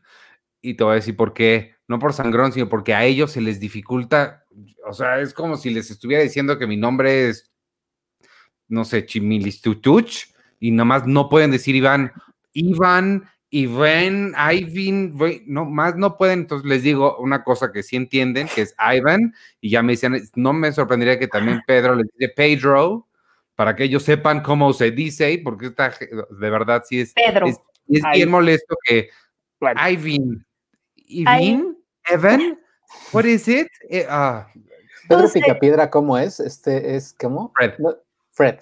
Ya les digo, Fred Pascal. Fred Flintstone. Sergio está más difícil. Sergio. Sergio. Sí, no, yo les digo Sergio. O sea, no les digo Sergio. Sergio. Sí, nada más les digo Ser- ¿No Sergio. les dices Serge? No, pero una vez en Nueva York, de- una vez dejé mis maletas eh, de- eh, En el cuando, aeropuerto. cuando fue no, cuando fue lo del Black Friday, dejé mis maletas como, como, en se un, echó a ho- correr.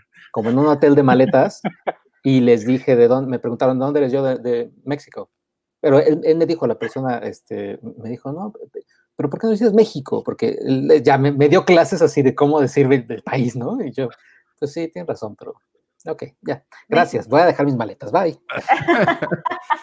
Sí, bueno, sí. Pero bueno, sí, no sé.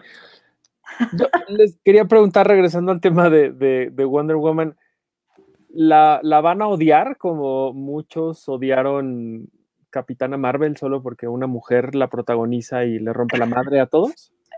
No creo, porque Wonder Woman sí, sí entra, y desde la primera, sí entraba dentro de esta, pues, ¿qué será? Esta categoría de, de mujeres tiernas, ¿no? Que, o sea, en donde es aceptable que seas una mujer fuerte porque ella es como tierna y linda. Y lo que pasaba con mujer, con, con Capitana Marvel es que creo que les caía mal, les empezó a caer mal ella, ¿no? Brie Larson, porque era muy vocal este, y no hablaba como con sonrisas ni nada de eso sobre temas de violencia y de... Y de Pero además también era empezó muy, ella, ¿no? Como, además ¿por qué era no muy obvia, ¿Por qué siempre está de malas? ¿Por qué? Ajá. la película también, o sea, resultaba muy obvia en algunos momentos. Es que no sé si, no sé si recuerdo si era escena borrada o no, creo que no fue borrada.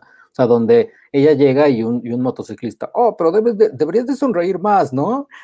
O no, sea, sí está en la película. Ajá, eran Sí, como muy in your face, bueno. así de, ay, así de, o sea, y aquí no, o sea, es que siento que Capitana Marvel estaba a Sí. dos de, de decir, este, deberías de usar falda, y no sé, o sea, eran como de cosas Sí, como sí, de, sí. entendemos Es ya, que, es- sí, es que Marvel sí es muy obvio, muy in your face, quizá. Y Wonder Woman no fue así, precisamente porque además Patty Jenkins tenía como esta onda de, a ver, no voy a estar pensando en Wonder Woman como el símbolo del feminismo, o sea, es la heroína y tiene que tener una cierta personalidad, claro que es fuerte, pero no tiene que estarnos recordando lo feminista que es todo el tiempo a cada segundo. Hay una escena nada más que, eh, disculpen mi mini spoiler que no tiene nada que ver, pero no sé si se vayan a poner densos Twitter, porque Twitter woke, pero hay una escena donde Kristen Wiig en el parque, ya no, es, ella es muy buena, Kristen Wiig y todo, ¿no? Y entonces ve a un, a un vagabundo y le da, le da comida, le ofrece comida. Venga, este buen vagabundo, y hasta sabe su nombre, ¿no? Willy o no sé. Tenga, Willy. Ah, gracias, eres muy amable, Kristen Wiig. No, de nada. Y yo estaba pensando así, mmm, aquí el blanco rescatando al negro, porque es negro, un vagabundo negro. Y uh. gracias, es Kristen Wiig, eres bien amable. nada, Willy. Y ya se va. Y, yo así de, mmm, aquí, aquí seguro hay algo del blanco rescatando al negro, siendo condescendiente con el negro. Espero que Ay, no. no, creo, chicos. Ay, pero ya ves que ellos, o sea, Twitter a veces agarra cada cosa que dices, güey. Sí, a mí tampoco me sorprendería. Ajá, ¿por qué se ofenden por esto? No sé.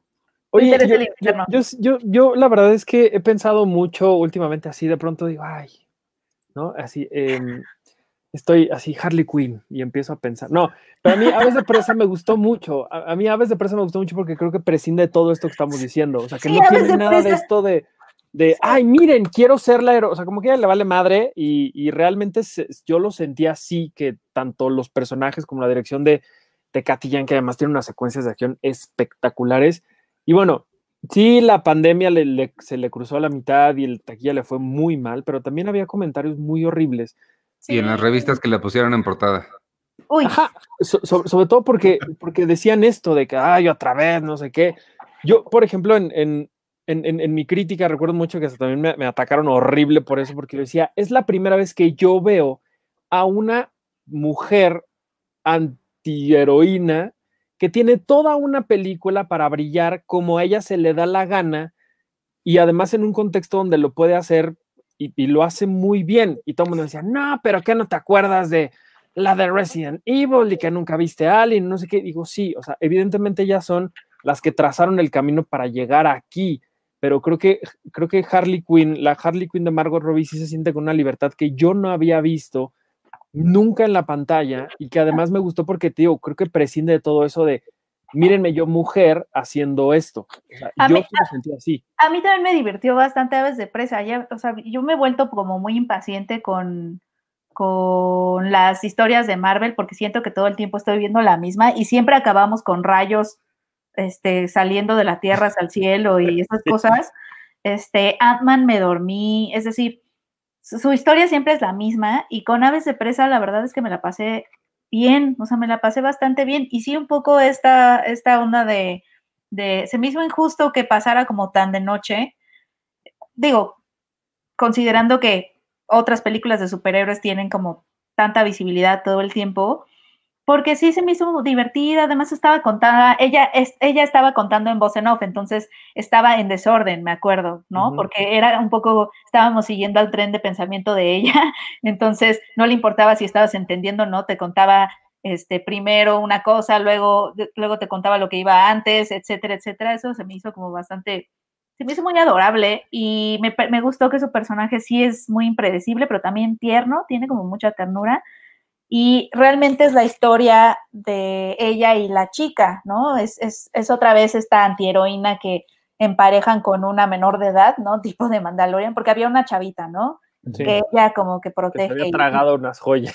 Y toma bajo su ala, ajá. Es, es que lo hemos visto en la parte masculina en de mil veces, ¿no? En Logan, ahorita en The Mandalorian, o sea, el, el héroe que tiene bajo su cuidado a un niño, perrito, mascota, algo tierno, que lo hace un poco como, como repensar su vida y, sus afectos y sus lazos. Lo hemos visto muchísimas veces en, en, en, en, la, en la contraparte masculina y ahora lo vemos entre ellas dos. No sé, me gustó. Eso sí me gustó. o sea, a mí no, no. ¿No te gustó?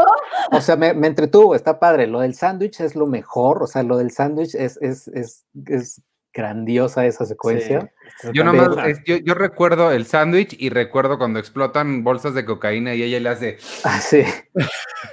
Lo único que y, me y acuerdo. esa mata, y mata a todos con mucha más enjundia. Sí, Pero claro. creo que para mí el problema de, de Birds of Prey es que es el mismo que de una película que creo que nadie ha visto, The Craft Legacy. Es el mismo problema. O sea, eh, todos los hombres que aparecen ahí son malos. Todos. En Birds of Prey, todos los hombres. Y, e incluso el único hombre que es bueno, que es el del el restaurante este chino, termina traicionándola. Es decir, el mensaje, o sea, o sea sí, es, sí entiendo, en- en- en- pero... El mensaje es que estamos solas, chico. Ese sea, es el mensaje. O sea, sí, sí, o sea, pero es el mismo que The Craft Legacy. The Craft Legacy es una gran, o sea, The Craft es una gran película. eh, y The Craft Legacy, el protagonista es el hombre, o sea, eh, el protagonista es, eh, eh, sí, entendemos la masculinidad tóxica y demás, pero siento que parte de eso, de, de- de- de- toda, toda la traición masculina alrededor de Birds of Prey, es, es algo que, pues, o sea, a mí no me molesta. sí dije, "Nah, está bien, pero siento que otros que son más sensibles pueden decir, "Eh, es que por, e- por estas películas son malditas, que las feministas y bla, bla, bla. O sea, sí, sí, no sé, o sea, sí tengo eh, sentimientos encontrados con of Prey. Como dicen, como dicen, Harley Quinn se, eh, se, es- se divirtió y es increíble y, es Margot Robbie apoderándose de, de- de Harley Quinn, pero eh, la película y también la edición me, me- me- me- desesperó, me desesperó por ratos. O sea, no es mala la película, tampoco merecía el odio que, que muchos le dieron, pero, pero sí. no. Pero, o sea, pero bueno, o sea, yo no, yo no vi a la gente odiando a Ant-Man and the Wasp, que es la película más somnífera de la No, Thor vida. uno, la primera de Thor. Sí, o la Thor- primera de Thor. o La Thor Bueno, pero la no, primera de Thor creo que Thor La 2. primer- Pero No- Ant-Man and the Wasp, yo vi que la gente la fue a ver y nadie, pero horrible, es horrible, te duerme, te duerme. O sea, como si te hubieras hecho grandote, porque tengo entendido que cada vez que él se hace grande se queda como todo así, se tiene que dormir, ¿no? O algo pasa. Así me sentí toda la película, así, así, muy feo. Y, y Birds of Prey, que pues también, o sea, creo que está un poco arriba del promedio, recibió todo el odio del mundo, así, ¿no? Sí, o sea, eh, no tanto como Capitán Marvel. Capitán Marvel creo que está más exagerado en ese sentido. O sea, me, me, o sea, Birds of Prey me gustó, pero sí siento que en algunos casos sí, como que. mm, Bueno, mm, acá, acá sé que lo último que se llegó a hacer y que creo que tampoco trascendió porque nos vino la pandemia y fue más importante a nivel informativo, pero sé que incluso había planes de cambiarle el título a la película, o sea, que no era, que ya no fuera Aves de Presa, ¿De sino que qué? fuera Harley Quinn. Se lo o cambiaron. así. Ajá, o sea, que porque no estaba funcionando porque la gente no quería ir a verla. O sea, también ahí habla como de estas decisiones de no confiar en, en- o sea, digo, ella era, ella era la estrella, no tengo yo, no entiendo por qué había de ponerla ya en el, en el título, pero no son decisiones de gente de dinero que no, no entiendo muy bien, pero creo que sí hay como un, como un rechazo a ver, a ver historias de un universo cuyo público entra a verlas con la confianza ciega, o sea, la gente va de forma masiva a ver la nueva de Marvel DC porque no sabe ni de qué es, pero ahí están, ¿no? Y- O son como los extremos. Hay gente que, que se sabe absolutamente todo lo que la película que va, que está a punto de ver, y hay otros que entran con fe ciega porque saben que les va a gustar. Y en este caso había la necesidad de ponerle Harley Quinn al título y ponerla a ella. O sea, también como que el, el- el público así de pronto llega eh, a tener actitudes como que muy extrañas que no entiendo y que se nota un poco como que ciertas historias sí las critican muchísimo o demasiado y que da la casualidad que estas dos, que es eh, la de Harley Quinn y la de Capitana Marvel, pues son protagonizadas por mujeres, ¿no? Entonces, eso es- no entiendo muy bien. Oye, de la otra que nunca hablamos, y no sé si quieran hablar rápido, porque ya también ya tenemos una hora y media, pero va conectada porque también era de las otras que iba a ser el año de las mujeres en la dirección de blockbusters, pero de Mulan no, no, no hablamos nada. De Mulan, Mulan- es cierto. Mulan me, Mulan me decepcionó. Hoy yo vengo súper positiva, amigos. Perdónenme. No, Mulan me decepcionó un poco. Me decepcionó bastante. Y, y, y sí, tengo mi, sí tengo buenas razones, lo prometo. Pero una, una de ellas es que ella, eh, la protagonista, Mulan, es como la hija de Goku.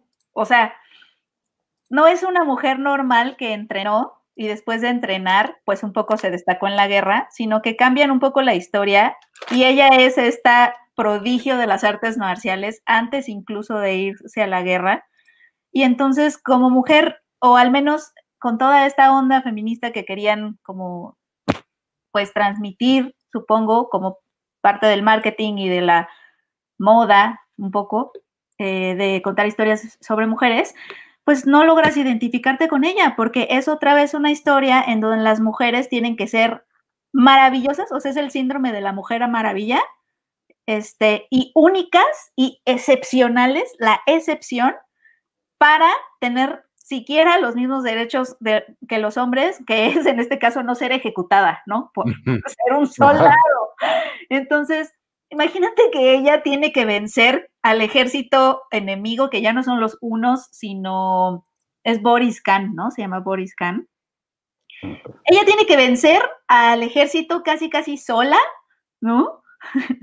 Enfrente del emperador, sin ayuda, en un lugar donde hay fuego, etcétera, o sea, en el escenario más, más retador que te puedas imaginar, ella tiene que hacer eso para que el emperador diga, ah, no, sí, merece tener un lugar en mi palacio. O sea, es otra, es una historia sobre otra vez el empoderamiento femenino narrado como eh, si las mujeres tuviéramos que ser todo el tiempo estas excepciones, casi casi diosas, para tener un lugar, ¿no? O sea, como que otra vez, las mujeres tenemos derecho a ser mediocres también, porque los hombres, había muchos soldados en ese ejército mediocres, ¿sabes? Pero ella tenía que ser esta cosa maravillosa, casi casi una, un fénix, ahí como para triunfar. Entonces, no es una película feminista en ese sentido, ¿no? O sea, como que ahí falla en esta narrativa de, de girl power que siempre quiso, pues, vender, ¿no? Con este remake. Eh, y es eso, creo que el error más grave que tiene es que ella es, te digo, es como la hija de Goku, o sea, es como Goku en persona, pero en Mulan. Entonces, es, no, creo que ahí... hasta dicen, ¿no? O sea, dramáticamente, dramáticamente ahí creo que fracasa, absolutamente. le dicen así como tu, tu ki, no tu ki, tu chi, ¿no? Está muy fuerte o algo así. No se me acordé de Goku porque en Goku es el ki, ¿no? Y en Star Wars son los midichlorians. Los midichlorians, ajá. Y también se quita el casco y tiene el pelo así fluyendo como de, de comercial de L'Oreal. Ese anuncio de L'Oreal todo el tiempo, ¿no? O sea, ella, ella, o sea, no te sientes identificada como espectadora, yo creo. Y no porque todas las, las películas tengan que ser este, perfectas en sus feminismos, no. Lo, lo digo porque es una película que justamente estaba pues navegando estas olas, ¿no? Y aprovechando el oleaje del feminismo y del girl power y todo eso. Por eso es que estoy hablando de este tema y creo que ahí fracasa, ¿no? En, ese sentido. Eh, y en, otras cuestiones, pues siento que es bastante genérica, o sea, como que justamente eso que supuestamente la iba a hacer destacar, que dirigida por una mujer, este, eh, un, un, personaje este, femenino fuerte, ¿no? Como todas estas cosas que ella, que estaba toda esta narrativa que usó la película para destacarse, ¿no? En, el marketing y en los anuncios, etcétera, pues no lo vemos ahí. Y creo que justo es un ejemplo de cómo no necesariamente las películas dirigidas por una mujer o no, la, o la presencia de una mujer no, no garantiza que se cuenten nuevas historias, ¿no? O que se cuenten nuevas miradas o, nuevas formas de, o, tener nuevos personajes que se salgan un poco de las cajitas que hemos puesto. Y es que una de esas cajas sí es contar historias de estas mujeres que tienen que ser casi, casi excepcionales, porque lo vemos, ¿no? En todas, en todas los, cada, cada que se habla de una mujer que destaca en cierto ámbito este, dominado por, por hombres, eh, se, se habla de que e-, es excepcional, casi casi es esta narrativa de las mujeres excepcionales y solo las que son únicas y excepcionales pueden tener una carrera, cuando también deberíamos de tener derecho a tener carreras mediocres, porque pues hay mucha gente así, ¿no? Promedio, normal, ¿no? Pero no, o sea, en el caso de las cineastas, por ejemplo, solo, solo las empiezan a contratar y siempre hay, hay como seis meses en que se habla de una sola, ¿no? La que ganó el León de Oro de Venecia y entonces se la quiere contratar para todo y entonces e, es el único ejemplo que hay para cuando te, te dicen, ay, este, háblame de mujeres directoras y entonces todo el mundo la menciona a ella. Es decir, esta onda de que las mujeres son, este, son, deben de ser nada más casos exitosísimos para tener un lugar y el mismo lugar que los hombres. Entonces, creo que esta es una historia que justo como que cae en esos lugares comunes y, te decepciona un poco en esa parte. Y, no tiene otra cosa, además, en cuanto a forma, ni cinefotografía, ni, ni propuesta cinematográfica que te haga hablar de otra cosa de la película, creo. Eh, sí, no sé si quién más la vio, si alguien yo la le vio. Hice, yo le hice una pregunta a Penny, que creo que ya me la respondió, no sé si la hayas cambiado tu respuesta, pero también se las hago a ustedes, porque me imagino que las vieron, ¿no? Eh, la película es dirigida, ¿cómo se llama la directora de, de Mulan? Nikki este, Caro, según ah, yo. Nikki, Caro, australiana Nikki Caro, ¿no? Y Mulan es una leyenda china, ¿no? Eh, Mulan, ella mujer, eh, etcétera, ¿no? Pero, ¿qué, ¿qué, hubieras preferido, no? O sea, si tener una mujer australiana haciendo una película sobre una mujer eh, china, sobre una leyenda china, o tener un director, no, no hombre, pon tú, okay. Pensemos en director, directora china haciendo la leyenda de Mulan china. Depende, yo creo que sí, yo creo que sí hubiera sido interesante tener a un, director o directora chino o china eh, por, por, dos razones. Uno, porque pues, es una leyenda de allá y me imagino que ellos la han de entender de una forma diferente a, nosotros y a, los, y a los americanos y seguramente tienen menos presente el referente de la del 98, pero eso va unido con mi depende y es si le dan este, absoluta libertad creativa, sí me interesa mucho más esa versión, porque si la iban a, y hacen mucho esto Hollywood, que contrata gente y los encierra en una cajita y no les permite hacer lo que vienen a hacer, este, pues así no, no, no serviría de mucho, pero creo que si fuera un director o director chino que le dieran libertad, creo que sí estaría padre. Super chat de Sandra Pérez Amador. Muchas gracias, Sandra. Hola a todos, Mulan es de mis películas favoritas, ya que lograba identificarme con el personaje, pero con esta adaptación no logré identificarme. Saludos y que estén bien. Sí, a mí me pasó lo mismo. A mí me gustaba mucho la película animada.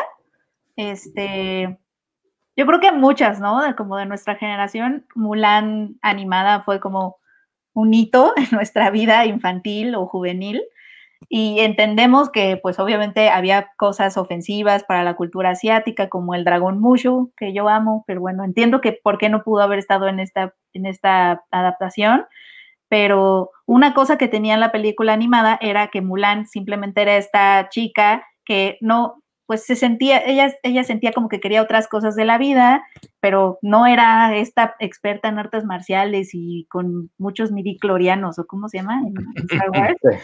midiclorianos. Eh, eso. Eso, este, eh, nada más, y entrena, y a base de entrenamiento, pues es que empieza a destacar en la guerra y, y, termina además trabajando en equipo, ¿sabes? O sea, como que salva, al emperador, eh, ella siendo un poco la capitana de su grupo, sí, pero está trabajando en equipo y aquí, de verdad, lo que tiene que hacer al final es una, son proezas, así que dices, Dios mío, Dios mío, Dios mío, no. Oye, pero al menos aquí no se enamora del guapillo. Eso, eso, al menos ahí le cambian, no es como, como que al final no dicen, bueno, pues que se enamore, ¿no? Eso, eso a mí me gustó. Ese, ese pequeño cambio dije, bueno, estuvo bien. Sí, aunque en la animada me da mucha risa cuando su abuela dice, este, le, le, le la abuela al final, ¿no? Le grita al, capitán que, le lleva el casco a Mulan a su casa. Le, pisa, le grita, ¿quieres quedarte para siempre? Siempre me ha dado risa esa. No me acuerdo. Oye, pero yo respondiendo a la pregunta de Checo, me voy a meter aquí chismoso. Yo coincidiría completo con lo que dice Iván, pero cuando pienso en un ejemplo muy mexicano como Coco, en el que son mm. dos directores estadounidenses, uno con ascendencia mexicana, y pienso en una película mexicana dirigida por mexicanos, hecha por mexicanos, llamada Día de Muertos, que es una completa basura y como lo he dicho aquí, un insulto para la animación en este país. Entonces digo, ¿cómo es posible que alguien que es de otro país se haya tomado el tiempo de aprender de la cultura de nosotros y llevarla a una muy buena película, que alguien que, que nació y vivió con eso no lo pudo llevar a la pantalla? O sea, ahí sí yo diría, yo pensaría en algunos casos como, no, totalmente que sea una historia hecha por alguien que vive y que ha estado rodeado de ella, pero por otro lado también diría, pues un artista creo que podría hacerlo bien, sea de donde venga. Claro, si se toman el tiempo de la del tiempo de investigación que se tomó Pixar para hacer Coco, pero ese es un muy buen punto. Entonces, a, mi respuesta le añado, pero que sea un cineasta chino o china, muy bueno. o sea, que no sea cualquier chino, pues. O sea que, o sea, puede ser una directora china, ¿no? Este, con productoras, ¿no? Chino-americana, no, tiene que ser, no, tiene, que ser china, china. Pero la, que la jefa del estudio de animación también sea una mujer, es decir, porque hay que, o sea, el mismo problema es, o sea, de nada sirve si contratas directoras y de todas maneras los jefes del estudio, los, los jefes, jefes que te van a permitir hacer o no, son hombres. Entonces, estaría padre que fuera un estudio de mujeres que contratan a una directora china para contar otra historia de Mulan que no sea de Disney. Pues va a tener que ser Kathleen Kennedy. O puede ser que, no sea Kathleen Kennedy, porque va a tener diferencias creativas con todo el mundo y va a correr a todos. O pueden ser, pueden ser, o sea, sí, o sea, quizás sí puede ser un estudio que tenga, que, sea mixto, hombres, mujeres, pero también que, creo lo importante es que no se metan, ¿no? Si son tres hombres, no se metan contratamos una mujer china. Ok, nos vemos en ocho meses cuando termines la película. Bye. Y eso aplica también para las mujeres este, que sean las directoras de tu estudio. Son ejecutivas, que ellas saben de economía y de contaduría, que dejen a las cineastas hacer su trabajo. Claro, eso aplica, exacto, sí, sí, sí. Pero bueno, sí, ese es, ese es mi review de Mulan. Este, me decepcionó un poquito. Que, que la verdad sí le, digo, llegó a México legalmente hace un par de semanas, un no, como un mes yo creo, pero pues sí le afectó, la verdad, o sea, no, vamos a ser bien honestos, cuando salió en Disney Plus, a la hora ya estaba pirateadísima en 1080, increíble, se veía súper bien y todo, y evidentemente el que llegara tan tarde a México hizo que la conversación, o sea, aquí estrenó legalmente sin pena ni gloria también. Entonces eso pues le, afectó todavía más porque no llegó aquí ni siquiera a, cines, que sí hubieron, pudieron haberlo hecho, como Warner que dijo, bueno, Las Brujas en Estados Unidos iba a ser en HBO Max, pero aquí sí lo vamos a estrenar en cines. No sé por qué de pronto Disney dijo, no, pues ya ni siquiera en cines, porque lo pudo haber hecho. No, no, sí. no, no, sé, no, lo hice. Hoy estaba viendo lo que decía de, de Canacina hace ratito. Disney el año pasado fue el, así, el super mega rey de la taquilla, creo que tuvo como 7 mil millones de pesos recaudados ellos solitos aquí en México. Y este año juntó apenas 200 y tantos millones de pesos. O sea, como el noventa y tantos por ciento menos que lo que recaudó el año pasado. Sí se notó un poco ahí como que dijeron, bueno, pues ya no vamos a meternos ni vamos a hacer nada porque ellos pudieron haber programado, este, no sé, muchísimas películas que al final ya ni siquiera le, quisieron intentar. Eso me llamó mucho la atención. Sí. Sí, si te dieran escoger. Sí, si bastante interesante eso si te dieran a escoger entre volver a ver Ant-Man 2 o Mulan, ¿cuál escoges? Pregunta No, Mulan, no, Mulan, porque Mulan al menos la pude terminar. Este, Ant-Man 2, es que yo me dormí, o sea... dale, dale una oportunidad. Hablas de Ant-Man como si fuera sí, así. La pelea de los trenes está bien padre. sí, es de la 2, ¿verdad? No, no, es de la 1. Ah. No, ¿ves? No, horrible. está, está, peor ustedes. Ni se acuerdan cuál es cuál. No, no le voy a dar una oportunidad nunca en mi vida. No, fue horrible, fue horrible, fue horrible. Ve locas por el cambio y después vas a ver que vas a querer ver Ant-Man 2. hablando de hablando de decisiones ejecutivas, la gente que está tomando decisiones en Amazon, Dios mío, o sea, México tenemos muchas cosas más interesantes, ¿eh? Y no, The Sound of Metal, la acabo de ver, qué cosa, no, no puedo creerlo, no sé cómo esa película no es la única cosa de la que hablamos. Está increíble de Sound of Metal. Este, vi otra que luego les platico cuál es, que no sé por qué estamos hablando de esa otra, que después les digo cuál es, pero se habló mucho de ella. Y este, no, Sound of Metal, quizá vamos a dejarlo ya para, para otro episodio porque ya estamos casi llegando a las dos horas. Pero amigos, nada más les recomiendo rapidísimo, vean en Prime de Sound of Metal, el sonido del metal. Este, ya lo habíamos mencionado, ¿no? Sergio, tú ya lo habías mencionado por acá, creo. Ya, ya lo había mencionado. Este, está bien buena, véanla. Y yo me voy con la tarea de ver Devs, que dices que está increíble y está en Fox. Y este, ¿alguien más tiene algo que, que decir o ya nos, nos despedimos? Después de que vean Sound of Metal y vean lo increíble que es Riz Ahmed, yo no lo he visto, pero por lo que dicen, sé que lo es, vean The Night Of. Porque, Ah, también está ahí, ¿verdad? ajá, porque, o sea, desde ahí y luego en Rogue One y por ahí hay otra película que no he encontrado que... Four Lions es increíble, Four Lions. Eh, Sí, Night- Nightcrawler con, con Jake Gyllenhaal. Nightcrawler Riz Ahmed. Un maratón de Riz Ahmed navideño estaría muy bien. Sí, no, pero él, él lo hace, o sea, en Sound of Metal creo que sí. Creo que salió una, una este, encuesta en Variety o en IndieWire, no sé, donde las mejores actuaciones y está en número uno por encima de Francis McDormand de Nomadland. Eh, Riz Ahmed sí es, es, es así, él como, eh, creo que es como el frontrunner de mejor actuación masculina para, para el Oscar. Pues sí, está muy cañón. Él sí está muy bien. Checo, te sugieren que digas Sound of Metal con Oye, tu voz sí. metalera. Sound of Metal, que también, se- perdón, perdón que les haya gritado, que también se estrena una, una serie en Netflix que tiene dos de las cosas más eh, que, que se juntan y que me, me dan cero ganas de ver, que es rock en español y política. Que se estrena eh, Rompan Todo, que obviamente Ay. para otra gente va a ser muy interesante y va a ser, A mí sí se me antojó. va A mí ser también. increíble, también. Pero para mí rock en español y política, puta, sí es como de... mm, mm. A mí lo único que me... Que me rock pero es ¿qué? política, Sergio. Molotov Sí. y todo eso. Ajá, Sí, todos, o sea, la, toda la, sí, o sea, todo lo que ha sido rock en tu idioma, pues que sí se le ha conocido durante muchos años, va a estar, exacto, va a estar en esta serie documental, porque ya ves que ahora Netflix dijo que lo más visto en el año fue el documental también, una cosa muy extraña, que bueno, y van a hacer como el recuento de estas voces que han estado por ahí y evidentemente pues los roces que han tenido, los problemas que han tenido por lo que cantan, por su forma de ser, por la forma en la que pues le han mandado como mensajes al gobierno desde sus canciones. Entonces, a mí sí se me antoja. Se llama Quémelo todo, ¿no? Rompan No, todo. rompan todo. Ah, bueno, ¿Es este viernes? el Sí, 16. no, mañana. de hecho mañana, mañana. Ah, mi cumpleaños, mira. No, a mí sí se me antojó un buen. Sí, la verdad sí me dieron Sí, muchas no, o sea, ganas de verla. ent- y- yo creo que va a estar muy buena, pero sí, no son dos temas que Sí. yo digo, "Mm, no.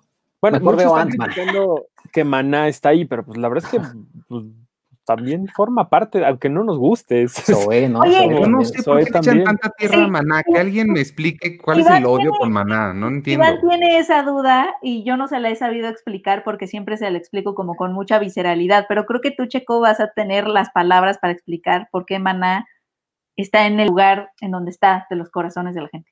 Seguro yo tengo una forma más pelada, pero adelante, Checo. No, es que creo que creo que Maná, o sea, al principio sus primeros discos eran buenos y sí eran como el dónde jugarán los, las niñas, los niños. No, las niñas es de Molotov, los niños es de Maná, ¿no?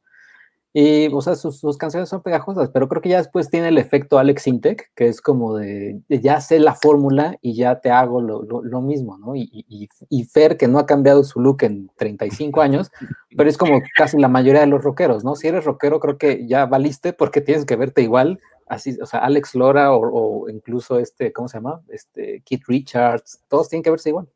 Y pues Maná también. O sea, como que eh, lo más bien es por obsoleto, por obsoleto. Sí, porque creo que ya no han propuesto nada, a diferencia de Café Tacuba, que tampoco me gusta de nada, pero siempre ha, como, ha sabido evolucionar, o Reinventarse. reinventarse, exactamente. O sea, se ve el esfuerzo. Ajá. Y, y Maná no, si es Maná, si es y súper bohemio ya después al final, eh, no. O sea, pero está en el mismo nivel de odio de Arjona, que también tiene mucho hate. No, con Sí. Arjona yo me. No, porque Arjona. Sí. A mí yo me siento bien mal, digo, a mí no me gusta particularmente Arjona, pero me siento mal con él. Cada vez que se muere alguien, todo el mundo, mejor que se muera Arjona. Sí. Sí, pero, bueno, es que la gente es muy horrible. y Lo hemos hablado ¿Qué mucho onda? aquí varias veces, pero, Pero siempre- pero sí. Siempre que se muere alguien, siempre desean la muerte de Arjona. Eso también me toca. Me toca O ver. reggaetoneros, creo que ya ahorita ya están reggaetoneros. reggaetoneros. Sí. Arthur tiene un video secreto de, de Ah, que cuando Sí, estás me triste, desnudo. sí, Ah, eh, otro, ah, ok. cuando estás triste te lo manda y te hace reír todo el día. Porque es un combo. Es Maná con un dueto que debieron haber hecho alguna vez en la vida, pero que yo los junté. Exacto. Sí, no podemos decir porque creo que No. nos Luego, luego pidan, pidan que se los mande si están. Ponlo si en están exclusiva en el tristes, Patreon. Escríbanle a Arthur en Twitter cuando estén tristes para que les mande, para En que les Patreon. mande esos videos. Sí, o en el Patreon también lo pueden escribir y yo con todo el gusto se los pongo. Locas por el cambio tiene una, o sea, tiene algo imposible que, que, que imposible, que es una canción de Alex Lora con Alex Intec. Y eso no es lo peor de la película, imagínate. ¡No manches! O sea, sí, sí, terminé de ver la película y dije, "Mm". y hay gente, ofen- hay gente ofendida por lo clasista que es No Borden. Ay, tiernos ellos. Oye, pero sí está muy, muy ya de, que- de penita que, que, o sea, creo que estamos en mucha mediocridad en cuanto a la creatividad de las plataformas aquí en México. O sea, Pero si métete fuera a de, Métete a ver los comentarios de lo que pone Prime, así de, ve, locas por el cambio. Métete a ver los comentarios y casi la mayoría son, me encantó, me hizo reír mucho, aunque al principio medio lenta, al final se recupera. O sea, todos les encantó. O sea, la mayoría de la gente que, que ha puesto los comentarios en Prime Ah, sí, ¿a son poco? pocos, son pocos los que dicen, ¿qué basura es esta?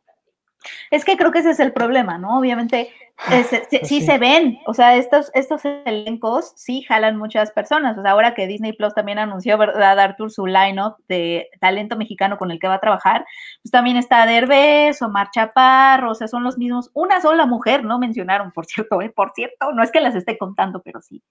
Este, Se Pero- ah, híjole, o sea, y Claro. aparte Fernando Sariñana, que además Fernando Sariñana, eh, como, como, bueno, como Manolo Caro, pero la verdad Fernando lo hizo primero, de meter a su hija y de meter a su gente a, un poco el nepotismo ahí de, porque Jimena Sariñana va a poner la música y creo que va a salir también y demás.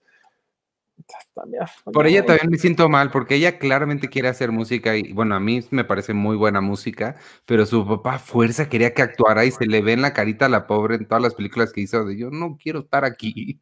Pues sí, digo, ¿en qué cabeza cabe que Lisa Owen y Jesús Ochoa van a tener una hija que sea como Jimena Sariñana?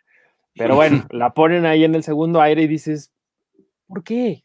O sea, pero es porque el papá la dirige y pues Pero el segundo aire es muy buena, ¿eh? Con el esa segundo no aire te es metes. increíble, es una joya, es de las mejores comedias románticas que hay en este país. No es que la- Bueno, niños, ya tengo mucha hambre para ir a cenar. Sí, Vámonos. bueno, muy bien. Estuvo padre la plática, amigos.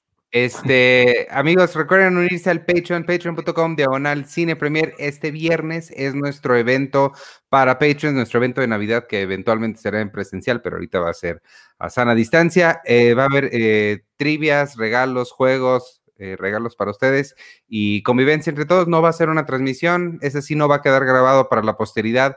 Va a ser nada más ese momento como si nos hubiéramos visto en vivo ahí. Va a ser una liga de, de Google Meet o algo así. Este, nos vamos a ver a las 7. Todavía tienen tiempo si alguien se quiere unir al Patreon. Cualquiera de las de todas las casas van a tener acceso. Este, y además de todo lo que tienen que es quitar la publicidad del sitio, acceso a todas las revistas digitales pasadas, presentes y futuras, este, y un montón de contenido exclusivo que hacemos para allá para todos ustedes. Ahorita está en adelanto ya la cobertura de Soul, está la, en adelanto la crítica de Wonder Woman, las críticas de Sergio de Mandalorian y yo hago mis videos de la mañana de creatividad. Y listo, vámonos pues, gracias por vernos, gracias a todos los que estuvieron comentando, todos los que son parte del Patreon, todos los que donaron al super chat. Nos vemos la semana que entra. Yo soy Iván Morales y me pueden seguir en arroba Iván Morales y en todas las redes sociales de Cine Premier, arroba Cine Premier con la E al final. Gracias por desearme feliz cumpleaños. Nos vemos, despídense ustedes. Adiós. Eh, yo soy arroba chicoche y sí, bueno, feliz Navidad y feliz Año Nuevo porque vamos a grabar eh, especiales de, de podcast. Eh, ya también va a haber en clasificación pendiente, pues vamos a tener otros eh, tops también eh, grabados, quizás haya alguno en vivo, no sé. Y, y, pues ya, este, pues feliz Navidad, feliz Año Nuevo, pero vamos a, va, va, va a seguir habiendo contenido en Cine Premier, así que por eso no se preocupen. Y, y, pues nada, ya me están mandando aquí el staff su, su top 10 del año, así que ahí va. Yo le mandé el mío a Checo hoy y quité una que no creí que iba a quitar y la quité. Y ya. No y te pues, la mía. suscríbanse al Patreon, que este viernes es el último episodio de Mandalorian y va a estar buenísimo. Muy bien, amigos. Jesucristo. Jesucristo, yo soy arroba Penny, no, yo soy Penny Oliva. Este, sí decimos arroba, ¿no? ¿Verdad? O eso me lo Sí, o inventé. sea, sí, pero a veces preguntas, a veces preguntas eso regularmente. Sí, ¿y cuál es la respuesta? Siempre se me olvida. Pues creo que llegamos a esta conversación y luego ya decimos, bueno, ok, ya, me despido. Bueno, yo soy Penny Oliva. Este, muchas gracias por seguirnos y inscríbanse al Patreon que están pasando cosas padres. eh, eh, están las reviews que está haciendo Checo, Arthur también por ahí está plática y plática con los Patreons. Este, coberturas adelantadas. Eh, Hoy, hoy, hoy, ¿verdad? Hoy les dimos a conocer la cobertura adelantada de diciembre de la película Soul. eh, todos los secretos de Soul de forma adelantada, la película que se estrena el 25 de diciembre de Pixar. Y pues todo esto en, en- la comunidad de Patreon, entonces suscríbanse. Gracias. Y yo soy Arturo Magaña, me pueden seguir en arroba Artur HD. Feliz Navidad, feliz Año Nuevo. Pues, Decirlo como decían ahorita, ¿no? Va a ser este nuestro último show en vivo y vale la pena eh, desearles desde ahorita felices fiestas, que la pasen muy bien. Ha sido un año espantoso, pero aquí hemos estado. Y algo bueno nos dejó que se nos ocurrió hacer esto de vernos los cuatro en vivo y estar con ustedes y eso ha sido bien padre. Pásenla muy bien y algo más les iba a decir que ya se me olvidó. Pero bueno, seguramente. Ah, no, claro. Sí, este, la semana que entra vamos a estrenar un nuevo show en- de todos los programas que hacemos y lo voy, eh, lo voy a hacer junto con Carlos Jesús González, nuestro corresponsal en Berlín. Con él siempre hablamos de películas alrededor de una temática. De hecho, él tiene una columna en, la revista mensual donde hablamos de películas alrededor de una temática. Y vamos a iniciar platicando él y yo de películas anti-Navidad. No anti-Pati Navidad, la que está en contra de las vacunas y dice cosas muy extrañas, sino películas antinavideñas. Y vamos a platicar, Chuy y yo, en una sección que se llama Siete Horas. El programa no dura siete horas, pero es, es la diferencia que hay entre México y, y Berlín. Pero créanme que si tuviéramos una sesión de siete horas con Chuy, sería increíble, porque ese hombre es un libro de cine andante y además comparte con muchísima emoción las cosas. Y ojalá que este, este conteo de películas antinavideñas sea, sea pues muy interesante para ustedes. Creo que la semana que entra estará disponible para todos. Y ya. Pues ahí está. Cuídense mucho, amigos.